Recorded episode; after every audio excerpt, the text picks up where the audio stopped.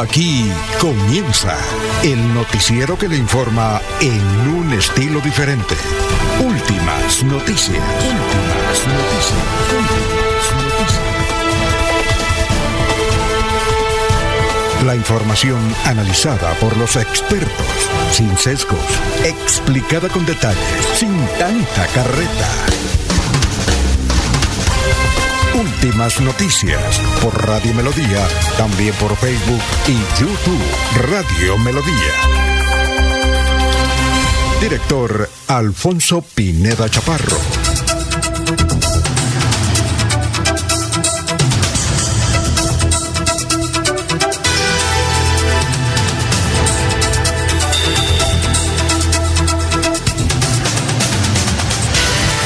Gracias a Dios, hoy es eh, Viernes del Amor, hoy es 6, eh, eh, sí claro, 6, hoy es viernes 6 de octubre del 2023, nos abre el micrófono Arnulfo Otero Carreño para hablar por Radio Melodía 1080M, estamos por todas las plataformas, gracias, gracias 1080M, melodíaenlínea.com, gracias, gracias. Muy bien, salud para todos ellos, una mañana relativamente fresca, pese a los calores que nos han antecedido, pero bien, aquí estamos. Hoy es el día del circo. Ah, qué bueno. Hoy es el día del circo. Se celebra en homenaje a José Podesta, que nació ese día de 1858 en Montevideo. Es una celebración básicamente suramericana. Hoy es el día de los museos municipales. Un día como hoy, en 1927, nació el cine hablado, con la proyección en el Teatro Warner de Nueva York de la película El cantante de jazz, de Laín Grosland. La cinta llevaba anexa una banda que recogía la voz humana. Un día como hoy, pues, en 1927,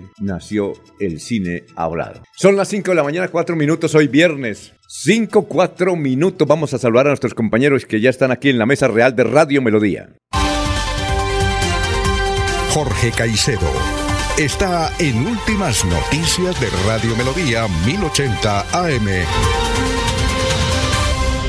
Bueno, Jorge, ¿cómo está? Tenga usted muy, pero muy buenos días. ¿Cómo se encuentra? Don Alfonso, muy buenos días. Como siempre, feliz de compartir con ustedes este espacio, últimas noticias y poder llegar a toda la audiencia de Radio Melodía, la que nos sigue mañana tras mañana a través de nuestras diferentes eh, redes sociales y la señal análoga del 1080 AM, allí también en el Facebook Live y en YouTube. A todos ellos, bienvenidos a la información de este viernes 6 de octubre, que es el ducentésimo septuagésimo noveno día del año, el 200 79 y que ya le deja 86 días a este 2023 para finalizar. Así que, don Alfonso, y la cifra de hoy, la cifra que es noticia, son los 3 mil millones de pesos de un empréstito aprobado por el Consejo Municipal de Piedecuesta eh, con una destinación específica que era la de saneamiento y eh, gestión del riesgo allí para la comunidad del municipio garrotero. De ese mismo empréstito se derivó unos dineros para la remodelación del parque principal del municipio, una mala acción que se cometió desde el Consejo Municipal y que fue denunciada por el veedor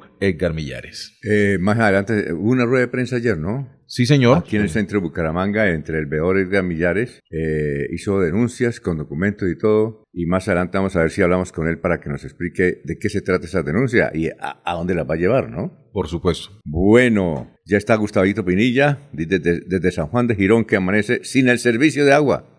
Tras de que le quitan la luz, ahora les quitan el agua. Gladys Acosta de Moyano, muy buenos días amigos, reporto sintonía desde Cuesta. Dios los bendiga y gracias por la información. Igualmente a don Ramiro Carvajal de Deportivos Carvajal, Aníbal Navas Delgado, gerente general de Radio Taxis Libres, que tiene el teléfono 634-2222, Juan José Rinconós, Malino Mosquera, Pedrito Ortiz, Jairo Alfonso Mantilla, un saludo para él. Eh, para, bueno, hoy es el, el, debate de los candidatos a la alcaldía de Florida Blanca en la cumbre. Eh, en la cumbre, si quiere, dice aquí la, la curul. En la cumbre. Muy bien. Eh, bueno, un saludo para todos ellos. Para Pachito. Don Francisco. Fuerte el aplauso. Para Ernesto Alvarado que ya están preparados. No volvieron anoche preparando el evento de hoy en la cumbre. Un saludo para ellos y por la sintonía que tenemos allá en, ese, en esa ciudad, que yo digo, ellos dicen que tienen 85 mil habitantes, yo creo que ya va en 100 mil. Es una ciudad dentro de la ciudad. Bien, eh, igualmente un saludo para Peligan, ah, para Nelson Rodríguez Plata, Motocurrinche Roja, que tiene un programa acá, para Valencia Rincón, ¿no? Nunca saluda.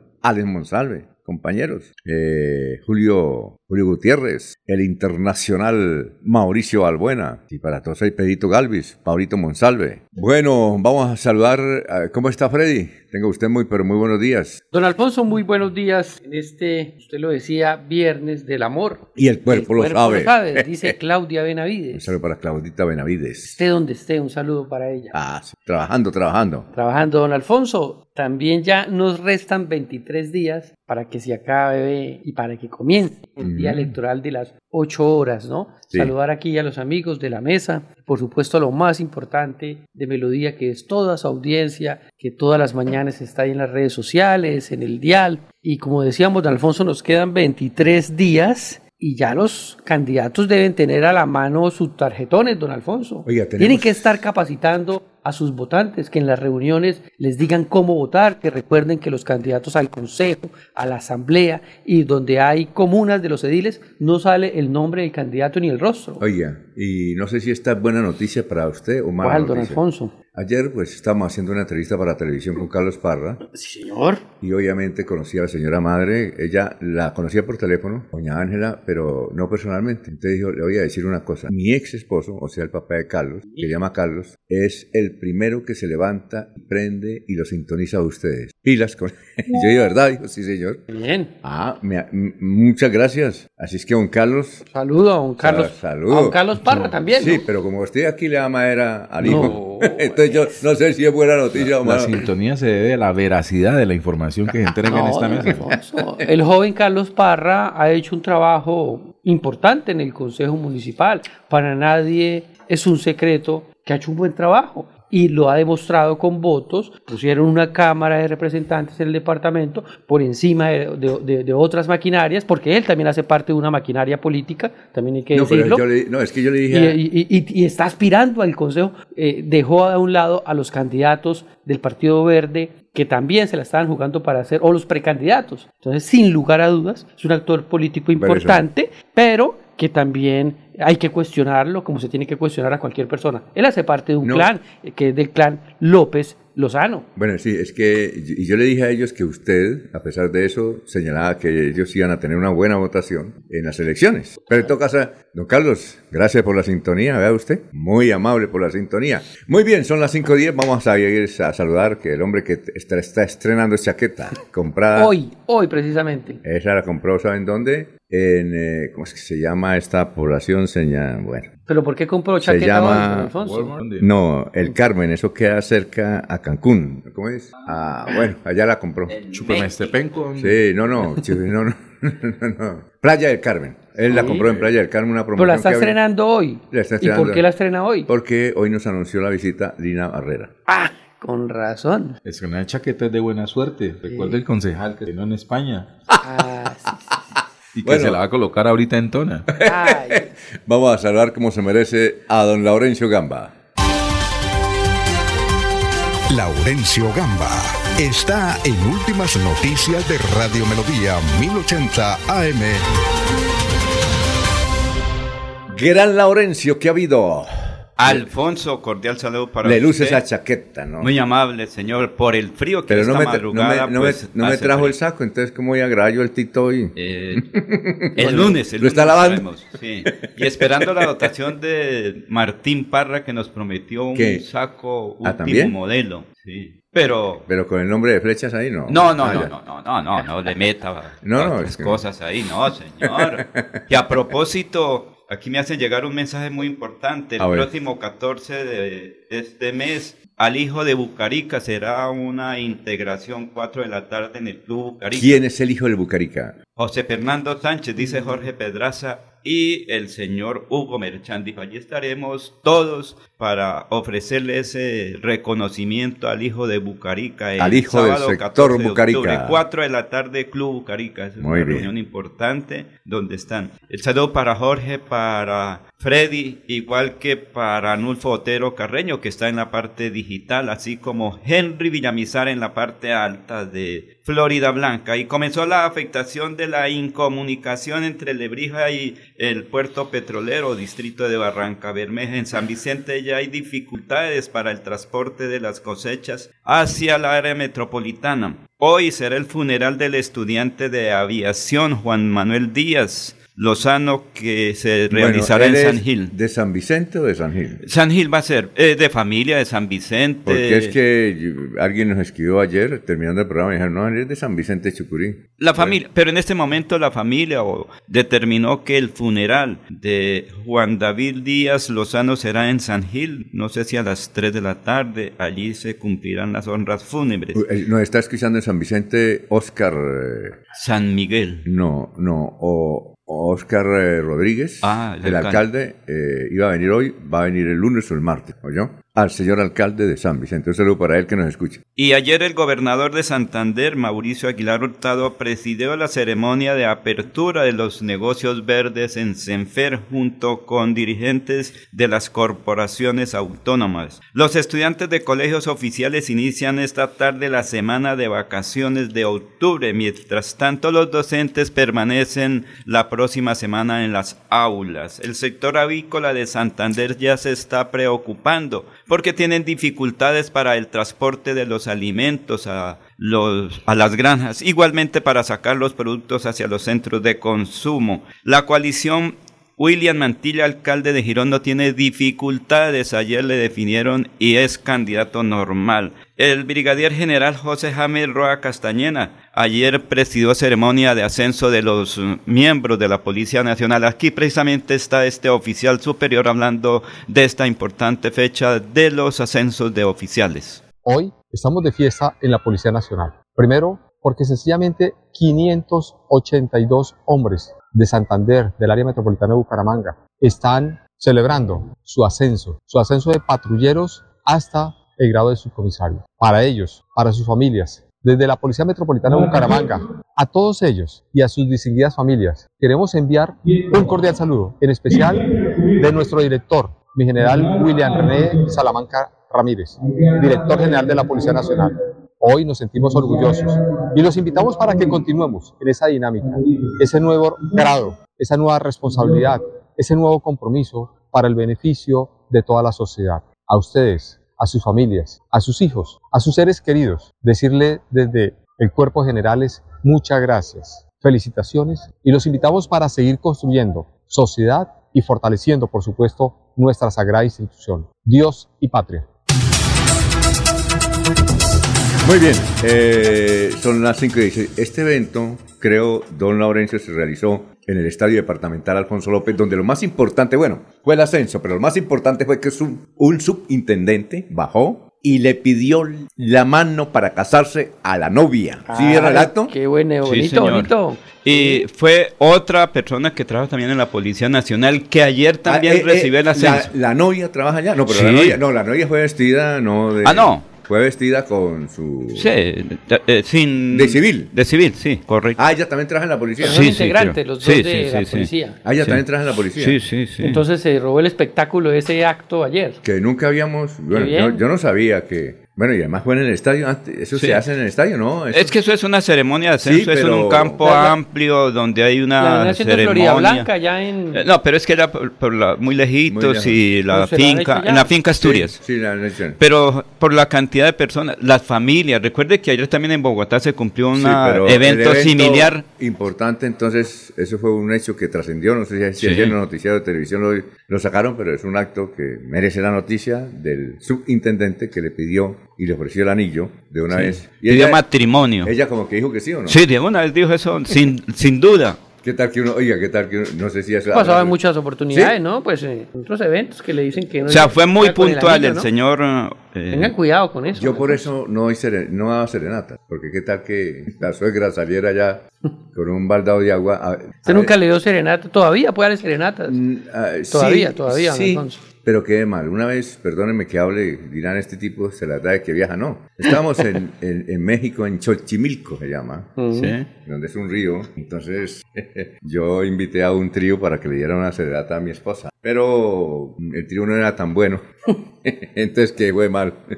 Pero yo no hago serenatas precisamente por el temor de que qué tal que la suegra o el suegro o los perros. ¿Usted le sucedió alguna vez eso o no? No, no. ¿En Puerto Wilches? ¿No? Serenatas, pero sí tengo algo muy claro, Alfonso. El anillo, cuando vaya a entregar el anillo, cuando vaya a ofrecer el, anillo a, la pretendiente, sí. hágalo en un sitio donde no tenga escapatoria. ¿Por qué? En medio de un lago, en un globo aerostático. ¿Y por qué? Aquí que sí. Porque si piensa en decir que no, no tiene para dónde coger. ¿sí? y serán de a partir de ahí los momentos más amargos de su vida hasta cuando termine el recorrido. ¿Qué tal que diga que no? Por eso, ¿para dónde va a coger? Bueno, ¿y a usted le ha sucedido eso? Serenata sí ha dado, ¿no? cuesta, creo. No, don Alfonso. No, tampoco. Mi padre sí le da muchas serenatas a ah, mi madre. Ah, ya. ¿Y Laurencio dio serenata no? Eh, ahora, recientemente, ahí en el cumpleaños de doña Ana Julia, eh, ah, hace un año, nos dijo, quiero tener un grupo llanero. Ah, qué bueno. Se acuerda que entonces finalmente se le llevó y cuando ella llegó dijo, ay, un día todo triste porque yo quería un grupo llanero y cuando escuchó la serenata y una amiga llanera estuvo muy pendiente de eso. Dijo, ay, ¿y cómo así? Si hay milagros. Muy bien. y con mamón al final. Sí. Ah, con carne, muy bueno. Sí, señor. Aquí los restaurantes de Mamón han fracasado. Sí. No, sí, no, no les ha ido muy bien, no sé por qué. Y había uno muy bueno aquí en la calle 37 con carrera 20, algo así, y no, no les fue bien. Cerraron, no sé por qué, debe ser la palabra, ¿no? Pero la carne es muy buena, mamona, excelente. ¿Pero qué diferencia tiene? No, es sabrosa, no sé. o sea, ¿qué pedazo de carne no para que le llamen así? ¿La mamona? Ah, no, que... ¿Por qué le llaman así? carne? La mamona entiendo que es la ternera, la carne ah, ternera. La ternera. Alfonso, cuando fuimos recientemente al llano, eso fue, ¿se acuerda que les dije que el plato 35 en Villavicencio? La mamona es eh, carne especial de, eh, una novilla, ¿sí? Novilla o... Novilla o tenerla mismo, ¿no? Sí, sí, señora, allá dicen la novilla que es eh, tierna, y la preparación, que también la hace un grupo especial, ¿sí? Porque son los ingredientes. Un sector que llamaba las terneras, aquí en la carrera. Ah, ya, ah, sí, sí, sí, sí. Bueno, otra carne. Pero, había mamona, pero no especial, no era carne. Sí. Muy bien, oye, eh, bueno, vamos a una noticia y es, ¿qué fue lo que ocurrió? Eh, Acodres es una entidad a nivel nacional que reúne a los restaurantes, se llama Acodres, que es muy afín con Cotelco, ¿no? Sí, por supuesto, porque están relacionados dentro del servicio de la industria del turismo, ¿sí? Entonces, la Acodres es la asociación de, cuyo, establecimientos comerciales de, cuyo presidente nacional gastronomía. Es un amigo nuestro, presidente nacional. Acodres, Asociación Colombiana de la Industria Gastronómica el doctor Gómez París, ¿verdad? Un saludo para Enrique Gómez París, que a veces nos escucha y nos envía por ahí mensajes. Creo que está en Bogotá. Él es el presidente nacional y le ha ido muy bien. Se ha codeado con los grandes de la industria eh, alimenticia y políticos. Ha dejado de hacer en vivos cuando está tomando. Bueno. Pero también era el evento con Cotel, con Alfonso. Sí, que es la Asociación Hotelera y Turística de Colombia. Es que yo no lo puedo creer, a ver si usted está ilustrado. A mí me contaron, porque yo, bueno, eh, no tuvimos tiempo, pero eh, que hubo un debate con los candidatos a la alcaldía. Sí, señor. Iban a eh, responder preguntas y me lo cuentan así, ¿no? así escuetamente, que Horacio José copió las preguntas y las respuestas. No, ya las llevaba. Eso fue lo que me contaron. Sí. ¿Sí, cierto? Pues, don Alfonso, esa fue la denuncia que a través de redes sociales hace precisamente el candidato que estábamos hablando ahorita, de Carlos Parra, que se dio cuenta de la trampita, ¿sí? Que estaba haciendo, de la jugadita pero ¿cuál sería? ¿Qué preguntas? pues no dice que una pregunta, dice que las preguntas. Entonces ahí lo encara el candidato Carlos Nos gustaría hablar con, alguien de la campaña de Horacio José, porque ¿qué fue lo que ocurrió? Un malentendido. Además porque nos pasaron un audio. Pues está el video, don Alfonso, está el video. este es el video de Carlos Parra cuando coge el micrófono y le hace el llamado de atención al candidato Horacio José Serpa y eso lo han convertido también en una pieza gráfica de humor. No, no, por eso, pero usted tiene la pieza original. Vamos a buscar la pieza original. Sin, sin la pieza gráfica del humor. Este es escuetamente lo que ocurrió. Aquí sería bueno no solo también llamar a alguien de la campaña del candidato Horacio José sino también al mismo candidato o al mismo candidato Carlos o a los directivos de Acodres. Claro, claro sobre todo eso porque los directivos de Acodres ah, hicieron una aclaración y pidieron, mismo, ofrecieron excusa, algo así. Ahí mismo, sí. Sí, claro. Usted, usted escuchó eso, yo escuché eso. Pero don Alfonso, de todos modos, este, pareciera que no es grave, ¿no? Pero si uno lo mira así, o sea, no, hay necesidad de hacer eso, don Alfonso. con unas trampas, ustedes, se lo imaginan de candidatos, si son con minucias, con cositas. Pero Hilando Delgado sería mirar qué tipo de asesores o de campañas están, de, personas están dentro de las campañas. los argentinos. que se atreven a, a llegar al extremo de buscar un cuestionario de un evento. Es que ahí no necesita copia uno. Pues Pero ellos tienen la capacidad. El, el, el, candidato Horacio José ha Yo sido senador, no veo, ha sido concejal no veo a Horacio José Serpa detrás de alguno de los organizadores de un foro decir, venga, deme las preguntas para, tener preparadas respuestas. o algún asesor el que se puso en la tarea. se las puso ahí o algo así. Hace dos días estuvimos en el canal de la UDES eh, en un foro de candidatos a la alcaldía de Bucaramanga y muchos no saben el himno de Bucaramanga. Sí. Muchos no saben el himno de Bucaramanga. Yo, por ejemplo, casi no me lo sé. es que es nuevo. ¿Te lo saben? No, como que nuevo, Alfonso. No, sí, es como... No, no, no, señor. E, ese, ese, himno es... Eh, eh, hace cuando estaba el alcalde eh, Iván Moreno. La letra, recordemos que la hace el, John, claro. John Claro. No, la musicalización. La musicalización, John Claro. Y el otro es don Gabriel Latorre. Un muy hermoso himno. Y que todos Pero yo no me lo sé, usted lo yo sabe. Me, claro, yo me sé el de Bucaramanga y el de Piedecuesta, quiero decirle. Eh, Laure, ¿Sí? ¿Laurencio sabe el himno de Bucaramanga? No. No, señor. no, la verdad no. No. Bucaramanga, Jardín de Auroras. Ahora se arranca el, el himno. Bucaramanga. no sabemos el himno de Santander y el himno de Colombia. de sol de mi Santander. Es en tus sueños conquistadoras. Está bueno para el coro de la misa de ustedes, ¿no? Ah, Yo, la única parte donde no canto es en la fiscalía, pero el resto yo me le mido. Pues bien, eh, busquemos el video, pero solo el video, no con la publicidad esa que hay ahí. ¿Sí? ¿Le parece? Sí, señor. vamos a la tarea. Bien, vamos eh, a saludar a nuestros amigos que ya están ahí. Eh, Gladys Acosta de Moyano, muy buenos días, amigos. Reporto sintonía de pie de cuesta. Luis Carlos Carreño Carreño, buenos días. Pregunta a mi hijo por qué el alcalde arregla todos los parques y nunca revisan que los andenes, eso es de todos los alcaldes, ¿no? Charta Rincón Florideño. Buen día, saludos desde Sotonorte, apoyando fuertemente a Ley Sierra, la gobernación de Santander, único sin maquinaria y que sí tiene propuestas, no como dice Juvenal. Adrianita Tarazona, buenos días a la mesa de trabajo desde Campo Hermoso. Que tengan un hermoso día. Anderson Pimiento Sarmiento, buen día, gracias por la información. Ana Galeano, Heidi Rincón. Mmm, dice que el hijo de Bucarica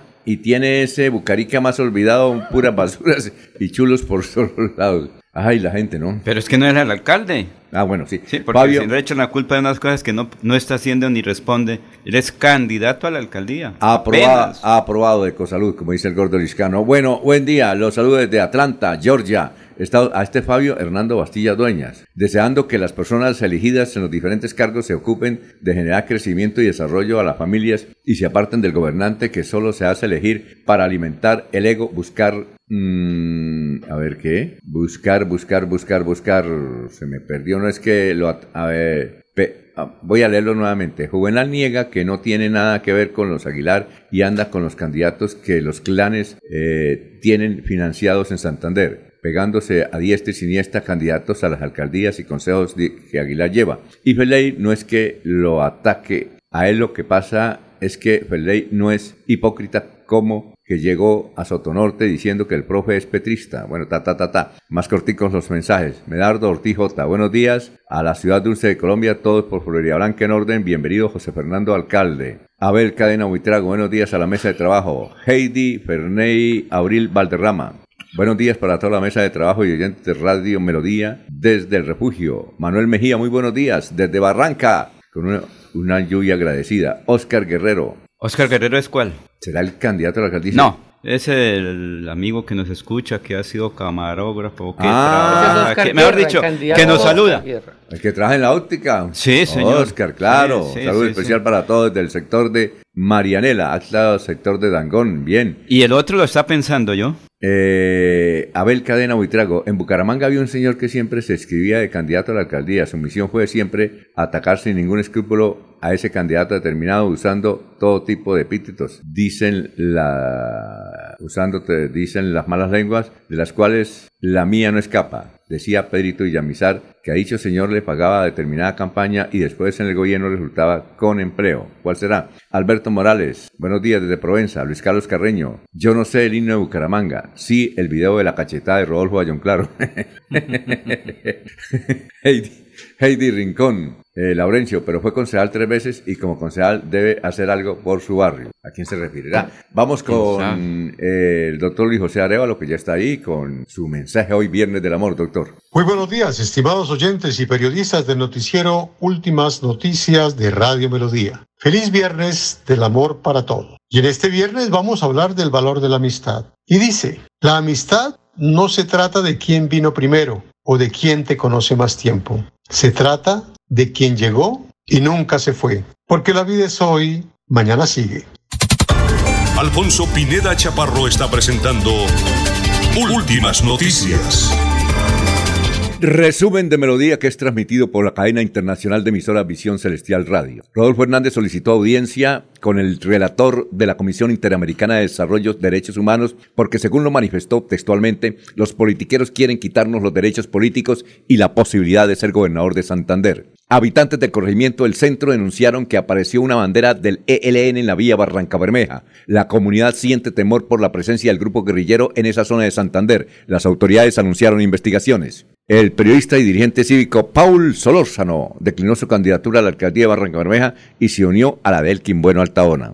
Un hecho curioso sucedió en desarrollo de la ceremonia de ascensos en la policía realizado en el Estadio Alfonso López de Bucaramanga. El subintendente Ferney Horacio García Pinto le propuso matrimonio a su novia. En Bucaramanga, 400 negocios verdes del país exhiben sus productos. Ayer se inauguró en Sanfer la feria de emprendimientos verdes más importantes de América Latina, BioExpo 2023, que se extenderá hasta mañana 7 de octubre. El certamen reúne lo mejor de nuestros productos y servicios amigables con el medio ambiente. Vanguardia Liberal ha titulado así, Videos, la, impuntualidad del presidente Petro le pasó factura dos veces en menos de 24 horas. Eh, ayer jueves el presidente Gustavo Petro fue chiflado y criticado en dos eventos, en dos ciudades distintas del país, por su impuntualidad. Así reaccionaron los asistentes que lo esperaban. El diario El Tiempo, increíble. En video, ladrón pidió el favor para robar en peluquería de pie de cuesta. Hombre amenazó de muerte a las mujeres si no les entregaba las pertenencias. No fue capturado. Semana. Por primera vez, un expresidente deberá enfrentar un juicio. Claves para entender el proceso judicial contra Álvaro Uribe. La audiencia se llevará a cabo este viernes 6 de octubre en Bogotá. Hasta aquí el resumen en Melodía. Espere en esta emisión la noticia deportiva al instante con Deportivos Carvajal. Deportivos Carvajal, con las mejores marcas del mundo a tus pies. En Melodía valoramos su participación. 316-550-5022 es el WhatsApp de Melodía para que entremos en contacto. Envíenos videos o fotografías de las noticias de su comunidad y las publicaremos en nuestros medios digitales. 316-550-5022. El WhatsApp de Melodía para destacar su voz. Melodía, la que manda en sintonía. Nuestras ciudades serán seguras. Nuestras regiones serán productivas y en el campo. Por nuestra gente, más conectividad. Más conectividad. Avanza. Santander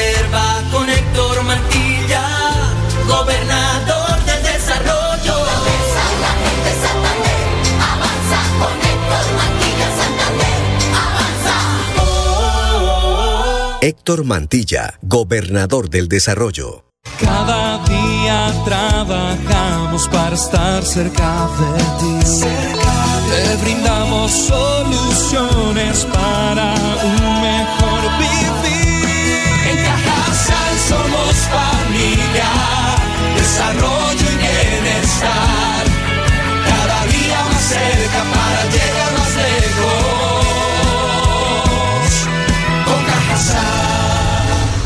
Vigilado Supersubsidio.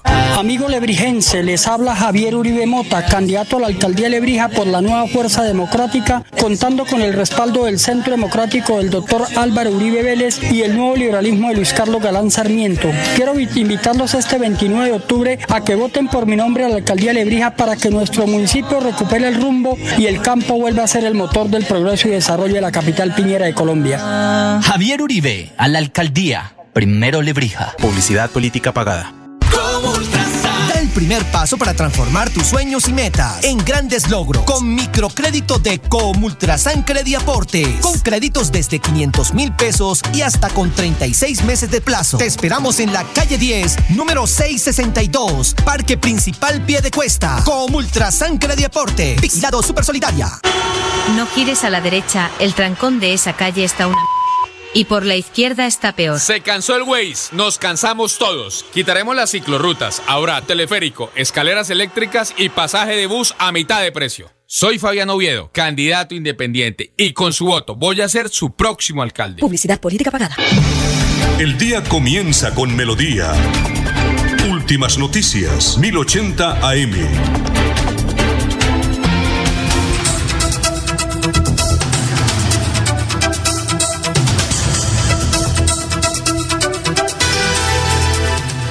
Son las 5.35. Atención, microempresarios emprendedores de Bucaramanga.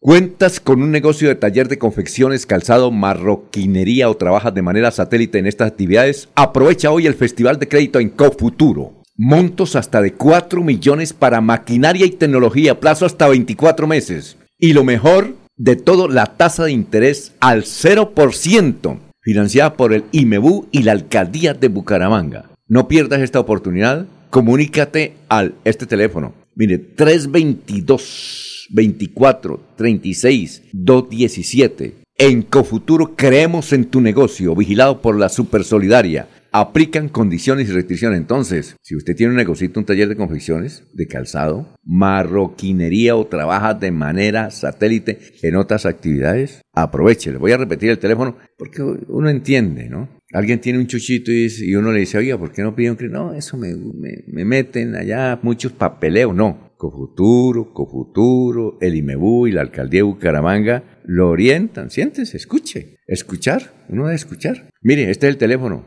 Anótenlo, señora, señor. Hijo, pensando en su tía, en su papá, en su abuelo. 322 24 36217. Lo repito por si acaso no les escribió el lapicero. A mí me sucede, ¿no? Venga, lapicero, rápido. Y voy a escribir y no sale tinta. O ahí en el celular, que puedan, ¿no? 322 24 36 217. Hay mucha gente en los sectores que tienen tienditas eh, que tienen pequeñas zapaterías, tienen una máquina de coser, pues necesitan un capitalito. Además los orientan, ¿no? Y les abren las oportunidades. Hay muchas historias, muchas historias de gente que tiene así, se dejan asesorar y van adelante. Eh, hace unos meses, hace unas semanas, mejor, entrevistamos a una señora que era que no, eso, eso del gobierno es para los ricos, eso es para, para los que tienen palanca política. La señora se dejó orientar y ahora ya crea empresa, tiene empleados y va para adelante. Porque hay mucha gente, ¿no? Que sucede eso. Oiga, no. Uno le dice, mire, hay posibilidades. Dijo, no, eso es para los ricos, eso es para los... Eso allá yo no, no tengo, ni siquiera se dejan hablar, no. Anoten este teléfono de Cofuturo. Ahí están prestos. 322 24 36 217. Bueno, vamos con noticias, noticias, Jorge, a esta hora de la mañana. Son las 5.38. Don Alfonso, varias noticias de carácter electoral. La primera de ellas, que el Consejo Nacional Electoral confirmó la revocatoria de la inscripción de Ricardo Bernal Torres como candidato a la alcaldía de Landazuri. En audiencia publicada el jueves anterior, anunció la decisión adoptada mediante la resolución 12570 de 2023, mediante la cual atendió el recurso de reposición. La revocatoria de la inscripción la había fallado mediante la resolución anterior que había objetado al abogado Sergio Andrés Ardila Beltrán. El CNE confirmó que Bernal Torres, avalado por el Partido Alianza Democrática Amplia, ADA, no puede desempeñar cargos públicos por haber sido destituido e inhabilitado por 12 años por la Procuraduría Regional de Santander. Igualmente, en audiencia de la jornada anterior, el Consejo Nacional Electoral eh, dejó en firme la candidatura a la alcaldía de Socorro del arquitecto Ángel Antonio Acevedo Martínez. El Consejo Nacional Electoral negó la solicitud de revocatoria de su inscripción como candidato por la coalición Socorro Revive, conformada por los partidos de la U, el Centro Democrático, En Marcha y ADA. La decisión la anunció el jueves anterior el Consejo Nacional Electoral mediante resolución 12517. Este caso es de un amigo de aquí de Bucaramanga que... Pero, pero este, no, eh, pero este Ricardo, eh, perdón, Ángel Antonio Acevedo Martínez. Que es, me habla muy bien de él. Fue presidente de la Cámara de Comercio de Que me Bucaramanga. hablan muy bien de él y que Socorro necesita un alcalde. ¿Ya fue alcalde o no? Fue alcalde, no le dejaron terminar el periodo. ¿Por qué? le- Un proceso que le inventaron a los detractores políticos, eh, debió abandonar el cargo. Posteriormente el proceso fue archivado, no, no. eh, Pero veo que la gente lo quiere mucho. Yo hablo mucho con Socorro. No, que aquí lo dijimos en esta mesa. eh, no, no es que. Claro, por supuesto. No es que Ángel Acevedo quiera ser alcalde o merezca ser alcalde del Socorro. Es el Socorro el que merece tener un alcalde como Ángel Acevedo. Créame. Y. Otro dato en Alfonso, una tutela revivió una lista del Consejo de Bucaramanga. ¿sí? Ah, Mediante ¿cuál? La lista del partido, ah, del movimiento, del grupo significativo de ciudadanos, Avancemos Seguros. También Eh, le habían quitado la... Habían ¿Ah, perdido sí? la, la- la inscripción, pero... ¿Del Consejo? ¿Y quién es el líder ahí? ya le leo los detalles, Ah, don Alfonso. bueno. Por una orden del Juzgado 11 Administrativo Oral del Circuito de Bucaramanga, la Registraduría Nacional del Estado Civil tuvo que incluir en los tarjetones de las próximas elecciones del 29 de octubre a los 19 candidatos al Consejo de Bucaramanga del movimiento significativo Avancemos Seguros. Según Jaime Andrés Arias, representante del movimiento, fueron sacados del tarjetón porque en su momento la registraduría les notificó que las 9.000 firmas que habían presentado no eran suficientes y que de algunas no había certeza de participación en Bucaramanga. Eh, dice el, el vocero que después de eso se presentó un recurso y una jueza de la República pide que se les garantice el derecho a participar. Ya fuimos incluidos en el tarjetón porque logramos demostrar que esas firmas sí tenían participación en Bucaramanga, es decir, cada una de las personas que firmó tenía mesa de votación y lugar asignado para hacerlo. Pero hay ¿cómo se llaman los artistas para ver si conocemos a alguien o de Mm. qué Estoy corriente es? avancemos, ¿Qué, corriente Avancemos, es? avancemos seguros. Aquí si lo son tengo de la la, mano. de la derecha, de la izquierda. Es un ¿o grupo qué? significativo. Pero Aquí tengo los candidatos, los Sí. leemos rápidamente. sí, pero por supuesto. Avancemos seguros. Gustavo Andrés Rivero Rodríguez. No. Sandra Milena San Miguel Ardila. Nelson Yair Chaparro Peñalosa. Zulay Caterine Laitón Niño. Gustavo Adolfo Gamboa García. Nora Adela Giraldo Celada. Camilo Andrés Medina Gómez. Jackson Chaparro Fajardo. John William Pavón Bautista. Joan Sebastián Prada Torres. Carlos Arturo Moreno Hernández. Carlos Andrés Sarmiento Sandoval. Amilcar Rafael Ramos Frías. Mayra Alejandra Morales Maldonado. Viviana Rocío Lazo Cubillos. Martina Lirio Oviedo Leiva. Sandra Patricia Reina Otero. Yur Levinson Salcedo González. Y finalizamos con Mauricio Maldonado Delgado. Todos Ni- ellos de amplio recorrido político. Sí, pero usted No conozco hacia ninguno, don No, Alfonso, pero no no. sabe qué tan- eh, a quién están apoyando la alcaldía de Bucaramanga, a ver si nos orientamos. Avancemos Y ver. ese grupo significativo de ciudadanos, a todos les aceptaron la inscripción antes de que el Consejo Nacional Electoral eh, la hubiera revocado y que la hubieran recuperado. Pues vamos a hacer las consultas aquí, a ver, don Alfonso. Alfonso, pero también le tengo noticias. A ver qué pasó. La coalición William Mantilla, alcalde de Girón, no tiene inhabilidades para ser elegido como ¿Por qué, alcalde. lo, ha- Así- ¿por pues qué es- lo habían demandado a él? Escuchemos qué dice el Consejo Nacional Electoral frente a esta decisión. Recuerde que en Girón también estaban todos pendientes de la posible inhabilidad del médico William Mantilla Serrano. Decían, bueno, esperemos que aquí estamos listos para asumir esa curul o esa candidatura o lo como se le quisiera llamar. Pero ¿qué dice el Consejo Nacional Electoral de Bogotá? 4. Resolución 12505, por medio de la cual se niega la solicitud de revocatoria del acto de inscripción del ciudadano William Mantilla Serrano, candidato a alcaldía del municipio de Girón Santander, avalado por la coalición denominada Coalición William Mantilla Alcalde. No aceptaron la petición de... Ah, no la- sabíamos. No sabíamos. Ayer fue, eso fue noticia también para la Bueno. gente de Girón. para su O sea, porque allí se hablaba, estamos esperando la inhabilidad del médico, entonces em, vamos a estar listos Me- para... Me, ya está listo. me contaron que Blanquita ya está en la campaña de Campuerías. ¿Sí? Sí, Blanquita, me dijeron. Yo pensé que era con... Se decidió. Claro. ¿Ah? ¿Se decidió por fin? No, es que ya le dieron cota, que la secretaria... ¿Allá hay secretario o secretaria de Hacienda? No, no, ya la llamamos a ver qué dice. No, no, no, no, no, no, no, no la saquemos al aire porque debe estar brava con usted. No, porque ¿por usted qué? no ha confirmado esa noticia.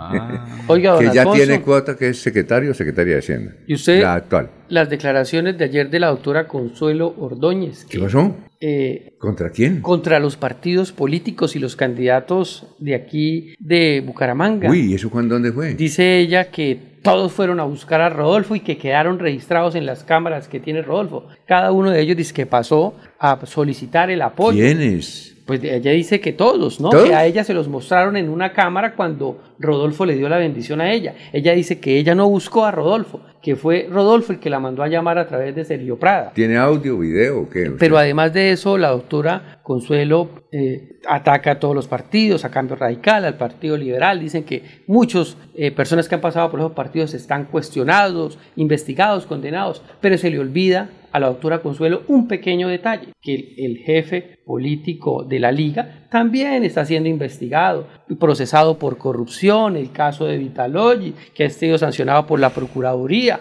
o sea, la doctora no mira... El caso que lleva el Consejo Nacional Electoral. Entonces, ¿cómo es que dice eh, eh, esta frase en la, en la Biblia?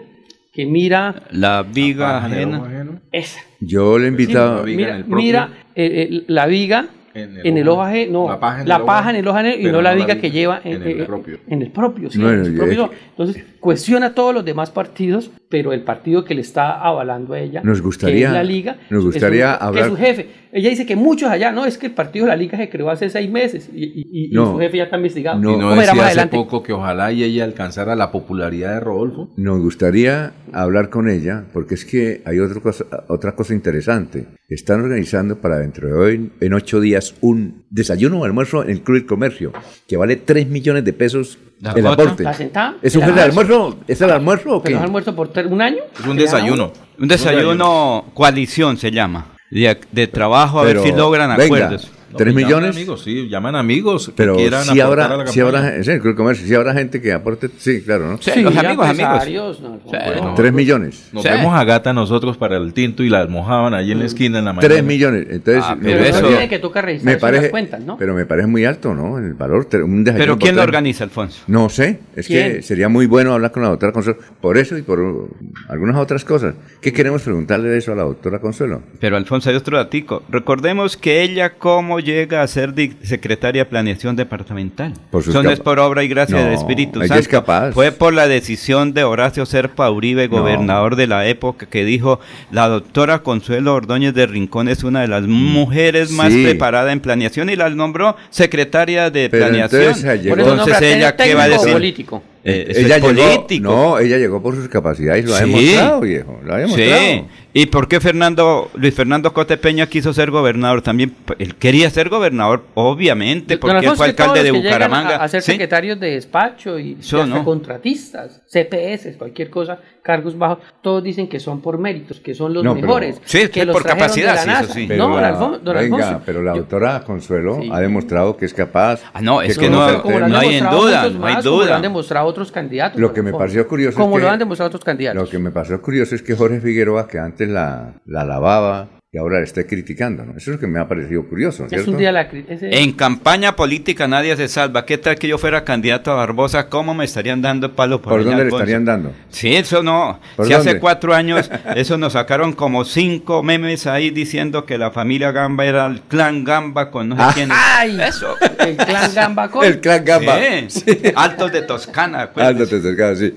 5.48 minutos. Aproveche solo por este mes el Festival de Crédito Cod Futuro. Crédito tasa 0% interés hasta por 4 millones de pesos. Aplica para la compra de maquinaria o tecnología. Solicite su crédito. Sede cabecera 322-243-6217. Agencia móvil 317-364-7080. Sede Centro Abastos 317-665-3552. Para más información ingresa a www.copfuturo.com el aire se contamina, no se da cuenta la gente, sigue tirando desechos inconscientemente. El aire es la vida, vamos a reforestar. El compromiso es de todo y lo vamos a lograr. Con el futuro de los niños no podemos jugar. Vamos a dejarle aire que puedan respirar. CAS Santander. Soluciones inspiradas, derivadas y basadas en la naturaleza. Llegó el momento del cambio, nuevas ideas también. Lo que tanto buscamos, por fin se va a poder. Con Juan Tarazona, el cambio es ahora. Por Florida Blanca, el pueblo se levanta. Este 29 de octubre, vota por Juan Tarazona, número uno en el tarjetón. cambio radical. Publicidad, política pagada. Ole, mano, ¿nos pegamos la rodadita en bici hasta Morro? No, mi perro, pero esa carretera está toda llena de huecos. Hace como 30 años que está vuelta nada. ¿Cómo se le ocurre? ¿Hace cuánto no pasa por allá? La alcaldía la arregló desde el Parque del Agua hasta el antiguo Corcovado. Vamos para que vea. Oiga, esto quedó excelente. Así aguanta venir todos los días. Obvio, ahora sí no tiene excusas. Definitivamente, cuando se invierten bien los impuestos, se nota. Alcaldía de Bucaramanga. Gobernar es hacer. El día comienza con melodía. Últimas noticias, 1080 AM.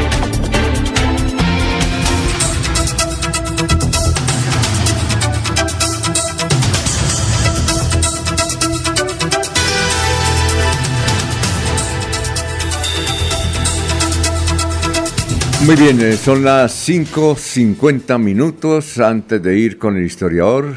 Aquí siguen más oyentes hablando sobre todo, sobre política, comentarios, críticas. Gracias por la sintonía. Bueno, las personas discapacitadas, dice Ana Galeano de Florida Blanca, tenemos nuestro encuentro con candidatos en el Parque Lineal bajando del Colegio Vicente Azuero el próximo miércoles 11 de octubre a las 2 de la tarde. Esperanza Carreño desde San Gil, cordial saludo. Gracias Esperanza. René Alexander Parra Castellano, otra noticia política. La doctora Blanca Susana Rodríguez eh, sigue firma con su candidatura y será la alcaldesa de los gironeses. Todas las especulaciones con respecto de su retiro es un fake. Claro que a René Alexander, creo que usted, la, eh, la eh, Laurencio, la, la, la avaló fue el partido de René Alexander Parra, ¿no? Sí, señor. Pero sí. es que nos han dicho, eh, es decir, los rumores... Pero ahí se toca aceptar lo que diga el señor Sí, presidente del partido en Bueno. Santander. ¿Qué dice él? ¿Qué es lo que dice él? No, él dice que ella no se retira, porque es que en Girón todo dice, no, es que la doctora Blanquita ya está con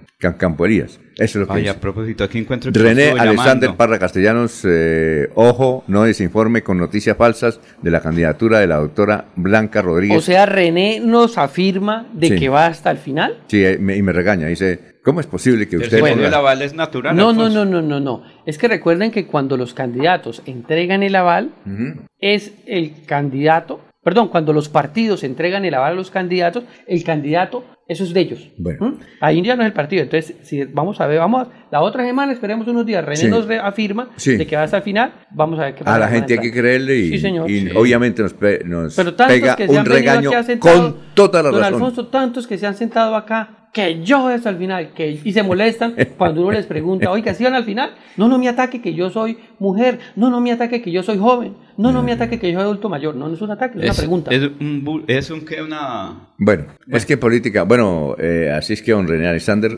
disculpa, ¿no?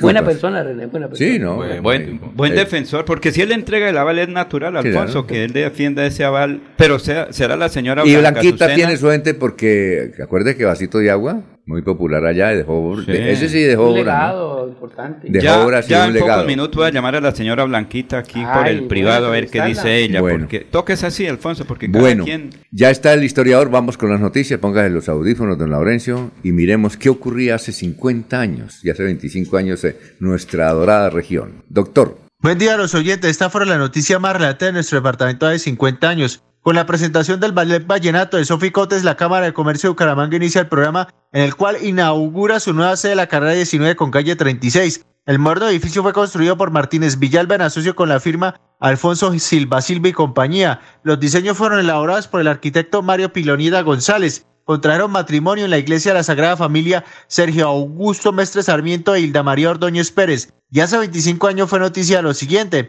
La exgerente de Saludar en San Gil, Josefa Virginia Bonet Locarno, hermana del excomandante de las fuerzas militares, Manuel José Bonet, fue capturada en Bucaramanga por orden de la Fiscalía 14, que la investiga por presuntos malos manejos al interior de dicha EPS del régimen subsidiado. Ante la crisis económica por la que atraviesa la gobernación de Santander, los 19 diputados renunciaron a los deportes presupuestales que se les asignan para cofinanciar proyectos especiales, lo que significará un ahorro de 3 mil millones de pesos, expresó el gobernador Miguel Jesús Arenas. Cordial despedida a todos. Ah, bueno, en cuanto, vea usted el edificio, hace 50 años lo estaban inaugurando. la Cámara de Comercio, que fue construido por Martínez Villalba, los dueños de Marvilla. Sí, usted ha comido en Marbilla, ¿no? Sí, pero eso ya no acabó, ¿no? Sí, no. Todavía sí, que queda ¿no? en la 22. No, todavía existe, creo. Ahí hay uno en la 22 con 30. No, en cabecera. cerrado ya. El de ¿Sí? la 22. ¿Y el de cabecera? 22? El de cabecera sí está ahí, de- ahí en el, Ah. al lado de primera etapa, ahí en el. Ah, sí. Buen gourmet. Sí, tiene. señor. 22 con 35. Y otro que 22 con- y otro por ahí en la carrera 27 en San Alonso, por ahí en ese lado de San Alonso también hay un Marbilla, ¿no? Bien, eh, ellos construyeron eso y también Alfonso Silva, los que fueron dueños del Roble, ¿verdad? Roper Roble. Eran constructores famosos de la época, Alfonso, eran los inversionistas. eh, claro, cuando eso no, no se tenía otras dificultades. ¿Qué otras noticias? Era muy en ese, ese, por eso se construyó ese edificio tan rápido, Sí. que eh, era el sector público y privado los que ¿Qué otras noticias tiene Alfonso, sobre- la captura de una de las hermanas de un Ella- general de la República. El General Bonet, que luego fue comandante de la segunda división, ya murió. Sí. Y ella era esposa de uno que fue contralor de Santander, ¿De? Bucaramanga. ¿De Bucaramanga? Sí, no, no molestarlo. Ah, bueno, listo, sí, sí. Pero la crisis en la gobernación, los 19 diputados dijeron Entre ellos no estaba queremos- Sergio, Rafael, claro. Ah, o sea que él donó esos recursos. No, eran unas designaciones presupuestales. Dice que la gobernación quebrada, eso sí me parece raro. No, en ese momento la situación No. de la gobernación sí, porque... Es que el, el- el- el Estado no se puede quebrar. A mí me parece que... Pero, Gobernación No, pero sí son momentos, son ¿Ah? momentos. Sí son hay momentos. estados que los han quebrado. Sí, pero, pero un Estado... No. ¿O por qué la migración de tantos hermanos Tienen déficit, pero Es un Estado no puede estar quebrado. El Estado ¿por- siempre tiene que responder los presupuestos del futuro, o sea, no se, no, son momentos que se anuncian quiebra, que está en dificultades económicas, que toca buscar soluciones inmediatas para el momento, pero que el Estado colombiano tiene que estar pendiente en el futuro, las inversiones se, Laure- se quitan del futuro, pero sí La- tiene Laurencio, que responder el. Estado. No hace 50 años, pero ¿saben qué pasó hace 49 años? ¿Qué? ¿Qué? Nació un candidato a la alcaldía de Piedecuesta. En ¿Cuál el de todos? 74. a- En el 1974. Eh, O ¿quién? sea, hace 49 años. ¿El doctor Navas? Jorge Armando Navas Granados. entonces felicitaciones Hoy a Jorge Armando Navas Granados como y- ciudadano. ¿sí? La nota de no hace 50 años, sino hace 49, 49 años, nació Jorge Navas, que hoy celebra El su cumpleaños. cumpleaños, ¿Y dónde pues, va a ser la número fe- 49. ¿Y la fiesta es trabajando o cómo? Claro, se, hace- se sigue trabajando allá, dicen ellos en su campaña, y va a haber un evento esta noche en el barrio El Refugio, que precisamente también eh, celebra Y- eh, también la creación de su, de- que coincide Ajá. con la fecha de Jorge Manuel. Entonces, Y se va a hacer una Eucaristía allá Sí. en la cancha, una de las canchas que queda al lado de las estatuas esas, Sí, eh, sí. bajando en el refugio. Ah. Sí. Ahí se va a hacer una actividad esta noche para celebrar el cumpleaños 49 de Jorge Armando Navas Granados y también del Él, refugio. él nació en Piedecuesta, supongo Sí. que en el hospital de Piedecuesta. O Sí, sí, sí, No, dato Alfonso, sí no sí, Piedecuesta, imagino que sí, porque hijo de dos docentes de la época, era don Jorge, Jorge La y doña Cecilia. Doña Cecilia, todavía es concejala. No, no, No, ya no. Ella ¿Ya no? ya dejó de ser concejala, pero su activismo Con la candidatura de Jorge hace cuatro muy años, fuerte. Jorge Sigue eh, siendo líder de la comunidad. Sí, Sí, con sí, la total. candidatura hace cuatro años de Jorge Armando Navas Granados a la alcaldía, pues tenía que ir uno Sí, de los dos. muy Entonces, bien. determinaron que la candidatura de Jorge, porque creo que hace cuatro años la señora Cecilia estaba terminando consejo municipal. Bueno, entonces felicitaciones. y Eh, nos escuchan allá la familia 5.58. Antes de ir con Piedecuestana. antes de ir con Olguita, que ya está ahí levantando la mano. eh, bueno, Martín Gaona. Buenos días, saludos para todos. Luis Carlos Carreño. Eso no tiene consuelo. Sin ser alcaldesa ya tiene genio de la dictadura. ¿Cómo sería si lo fuera? Líbranos de su consuelo. Dice Elsa Celi. Buenos días a toda la mesa de trabajo del noticiero. Qué bueno ver todos los días este salpicón político. Cómo se acosan unos a otros. Gerardo Rivera Gualdrón, buen día, últimas noticias de Melodía. El trabajo continúa en L17, Consejo de Florida Blanca. Marta A. Suárez. Eh, las personas con discapacidad en Florida Blanca tienen la palabra en el encuentro con los candidatos a la alcaldía y gobernación en el Parque Lineal de Lagos, al lado del Colegio Vicente Azuero, eh, que dice, al lado del colegio, eh, gracias por transmitir este mensaje. Eso será el próximo 11 de octubre. ese 11 de octubre. Muy Y- buena fecha. Oiga, y Marquitos Perales va a ser también, ese hay que pagar 3 millones también. Un desayuno. No, no ha dicho nada por el En- momento. ordenando, pero, pero eso es la otra semana. Sí, pero El uno 11 no de sabe, hay que preguntarle, el 11 de octubre. hay que preguntarle si hay que aportar porque qué tal que quedemos El, mal. la, la L es a las 9 de la mañana en el restaurante, en el Sancocho de Nando. Bueno, eh, Olguita, ¿cómo está? Muy buenos días, hoy viernes. Muy buenos días, Alfonso. Muchas gracias. El saludo también para los compañeros de la mesa de trabajo y todos los oyentes de Últimas Noticias de Melodía. La alcaldía de Bucaramanga firmó un convenio con el Teatro Santander para garantizar el acceso a dos obras musicales en las vacaciones escolares. Estaba dirigida a niños y niñas desde los 2 hasta los 12 años cómo pueden hacer las personas para reclamar las entradas. Al respecto nos habla Jenny Rodríguez, coordinadora del programa Primera Infancia, Infancia y Adolescencia. Acercándose al Centro Cultural del Oriente, en la oficina 7, oficina de infancia, este martes 10 de octubre. Las boletas se entregarán hasta agotar existencia. Por día está previsto, de acuerdo al aforo del Teatro Santander, la entrega de 912 entradas. Para nosotros como administración municipal es muy importante y pues ello hace parte también de la oferta institucional en el marco de la semana de vacaciones de los niños y niñas de la ciudad, toda vez que nuestro compromiso es brindar acceso a espacios artísticos, lúdicos, recreativos y sobre todo culturales. El libro de la selva y Alicia en el País de las Maravillas son las dos obras que se estarán presentando en el Teatro Santander durante el receso escolar que inicia este lunes 9 de octubre. Continúen con más en Últimas Noticias de Melodía. Un feliz fin de semana para todos. Aquí Bucaramanga, la bella capital de Santander. Transmite Radio Melodía, Estación Colombiana, HJMH, 1080 kilociclos, 10.000 vatios de potencia en antena, para todo el oriente colombiano. Cadena Melodía, la radio líder de Colombia.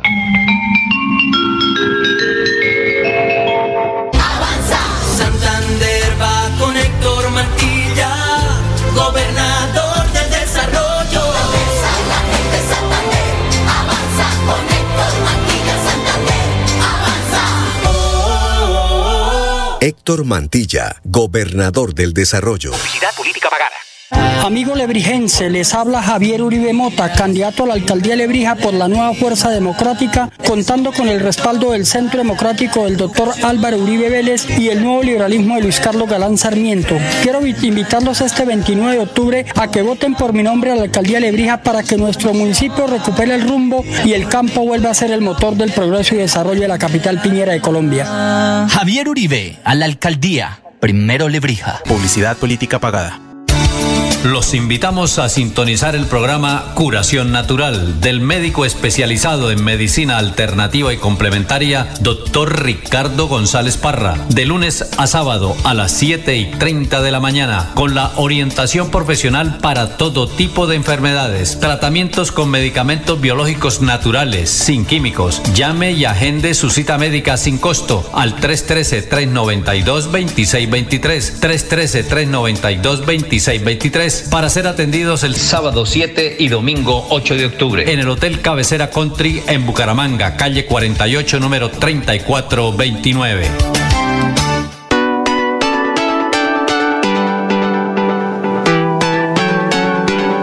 Melodía, Melodía, Radio Sin Fronteras. Escúchenos en cualquier lugar del mundo.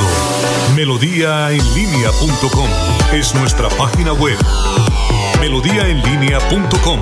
Señal para todo el mundo. Señal para todo el mundo. Radio sin límites. Radio sin fronteras. Radio Melodía, la que manda en sintonía.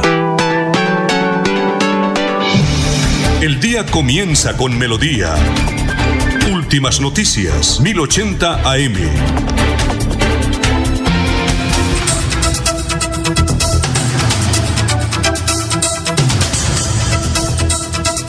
Está con nosotros la doctora Lina Barrera, que es una alta funcionaria del Estado colombiano, que está al frente de un instituto que ella nos va a hablar. Bueno, yo no me he aprendido el nombre. Doctora Lina, ¿cómo está? Muy buenos días. Muy buenos días. Eh, estamos pues en el territorio, se llama el ¿Cómo es que se llama? En territorio. en territorio. En territorio. Era lo que era el antiguo FONADE, Alfonso. Sí, pero... Eh, sino eh, que en el año 2019 eh, lo transformaron, le cambiaron el nombre y ahora se llama En Territorio. Y, pero le dieron más funciones, ¿no? Porque eso lo fortalecieron, ¿cierto? Sí, lo fortalecieron. Eh, antes, eh, cuando era FONADE, solo se dedicaba a la ejecución de proyectos.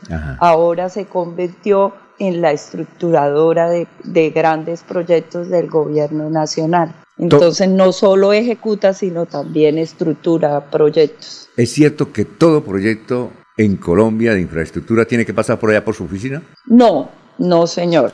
No, básicamente lo que nosotros hacemos somos como el aliado técnico y estratégico del gobierno nacional para llevar programas y proyectos que el gobierno no quiere hacerlo a través de los entes territoriales, ya sea gobernaciones o alcaldías, lo hace por, por medio de esta entidad para que nosotros podamos llegar a los diferentes rincones de Colombia con esas estrategias o programas o, proyectos que el gobierno quiere hacer. En, territorio eh, es una entidad ¿Quién es el presidente de la directiva? ¿Eso es, ¿Esto depende del ministerio directamente de la presidencia de la República? No soy el presidente de mi junta directiva, porque nosotros tenemos junta directiva, es el director de planeación nacional, el doctor Jorge Iván. Él es el, el presidente de la junta directiva. Pero nosotros también estamos vinculados al Ministerio de Hacienda por el Grupo Bicentenario. Entonces nosotros tenemos dos papás, el eh, Planeación Nacional y el Ministerio de Hacienda.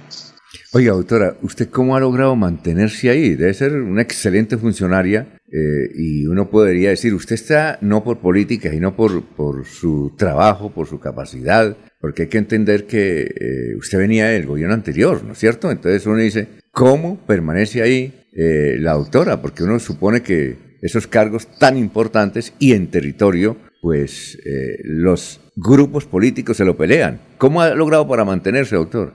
Pues gracias a Dios, como usted lo ha dicho, Alfonso, con trabajo, con dedicación, con mucha responsabilidad, hemos sabido pues llevar esta entidad a, todos los rincones de, de, Colombia, ejerciendo pues un papel con mucha transparencia, que es lo que le importa a este gobierno y pues a todos los gobiernos.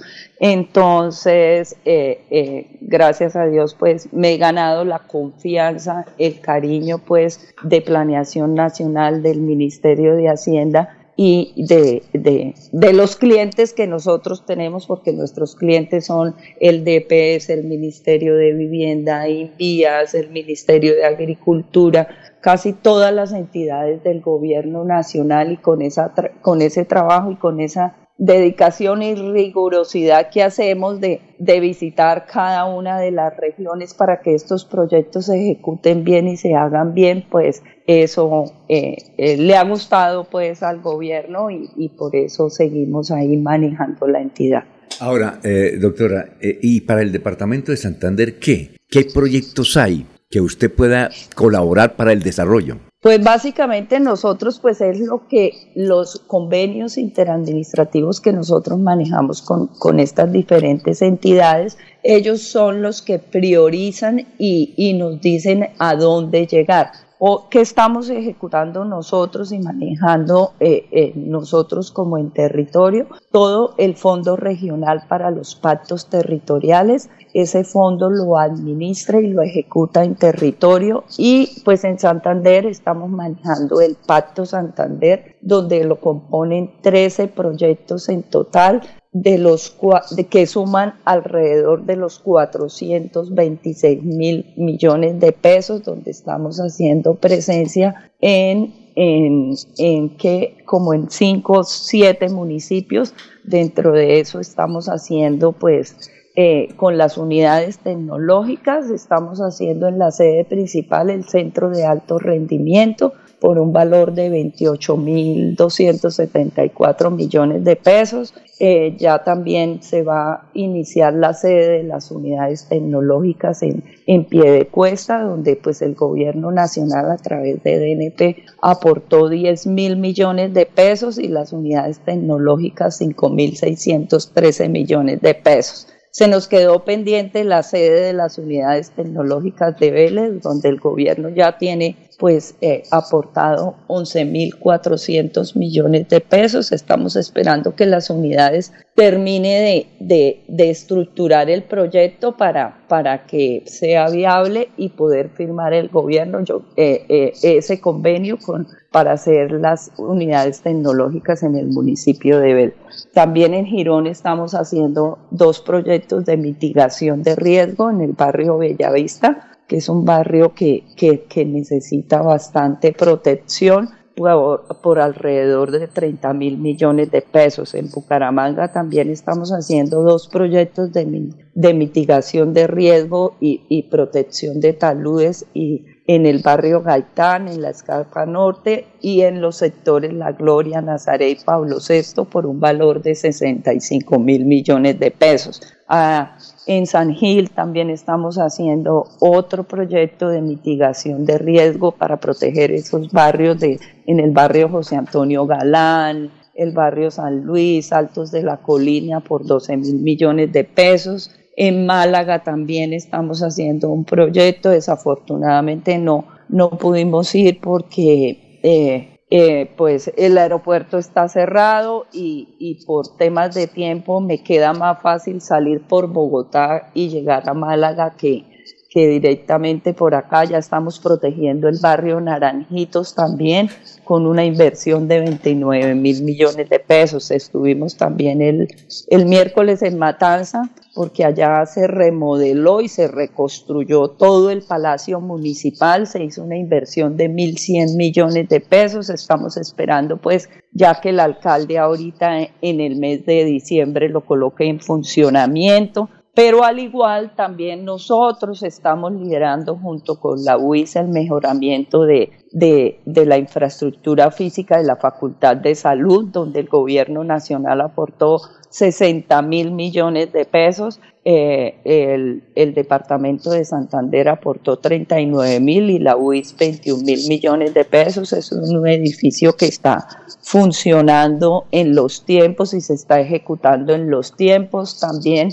Eh, estamos haciendo vías terciarias en ocho municipios por un valor de 29 mil millones de pesos. Estamos en San Vicente, en el Carmen de Chucurí, en Cimitarra, en Vélez, Huetza, San Andrés, llevando pues esas vías terciarias que tanto reclaman esos municipios pequeños para, para sus veredas. Y por último, firmamos la construcción de la infraestructura turística y náutica para la represa de Topocoro por un valor de 76 mil millones de pesos, donde eh, nosotros o, el DNP aporta 60 mil millones de pesos y el departamento 16 mil millones de pesos.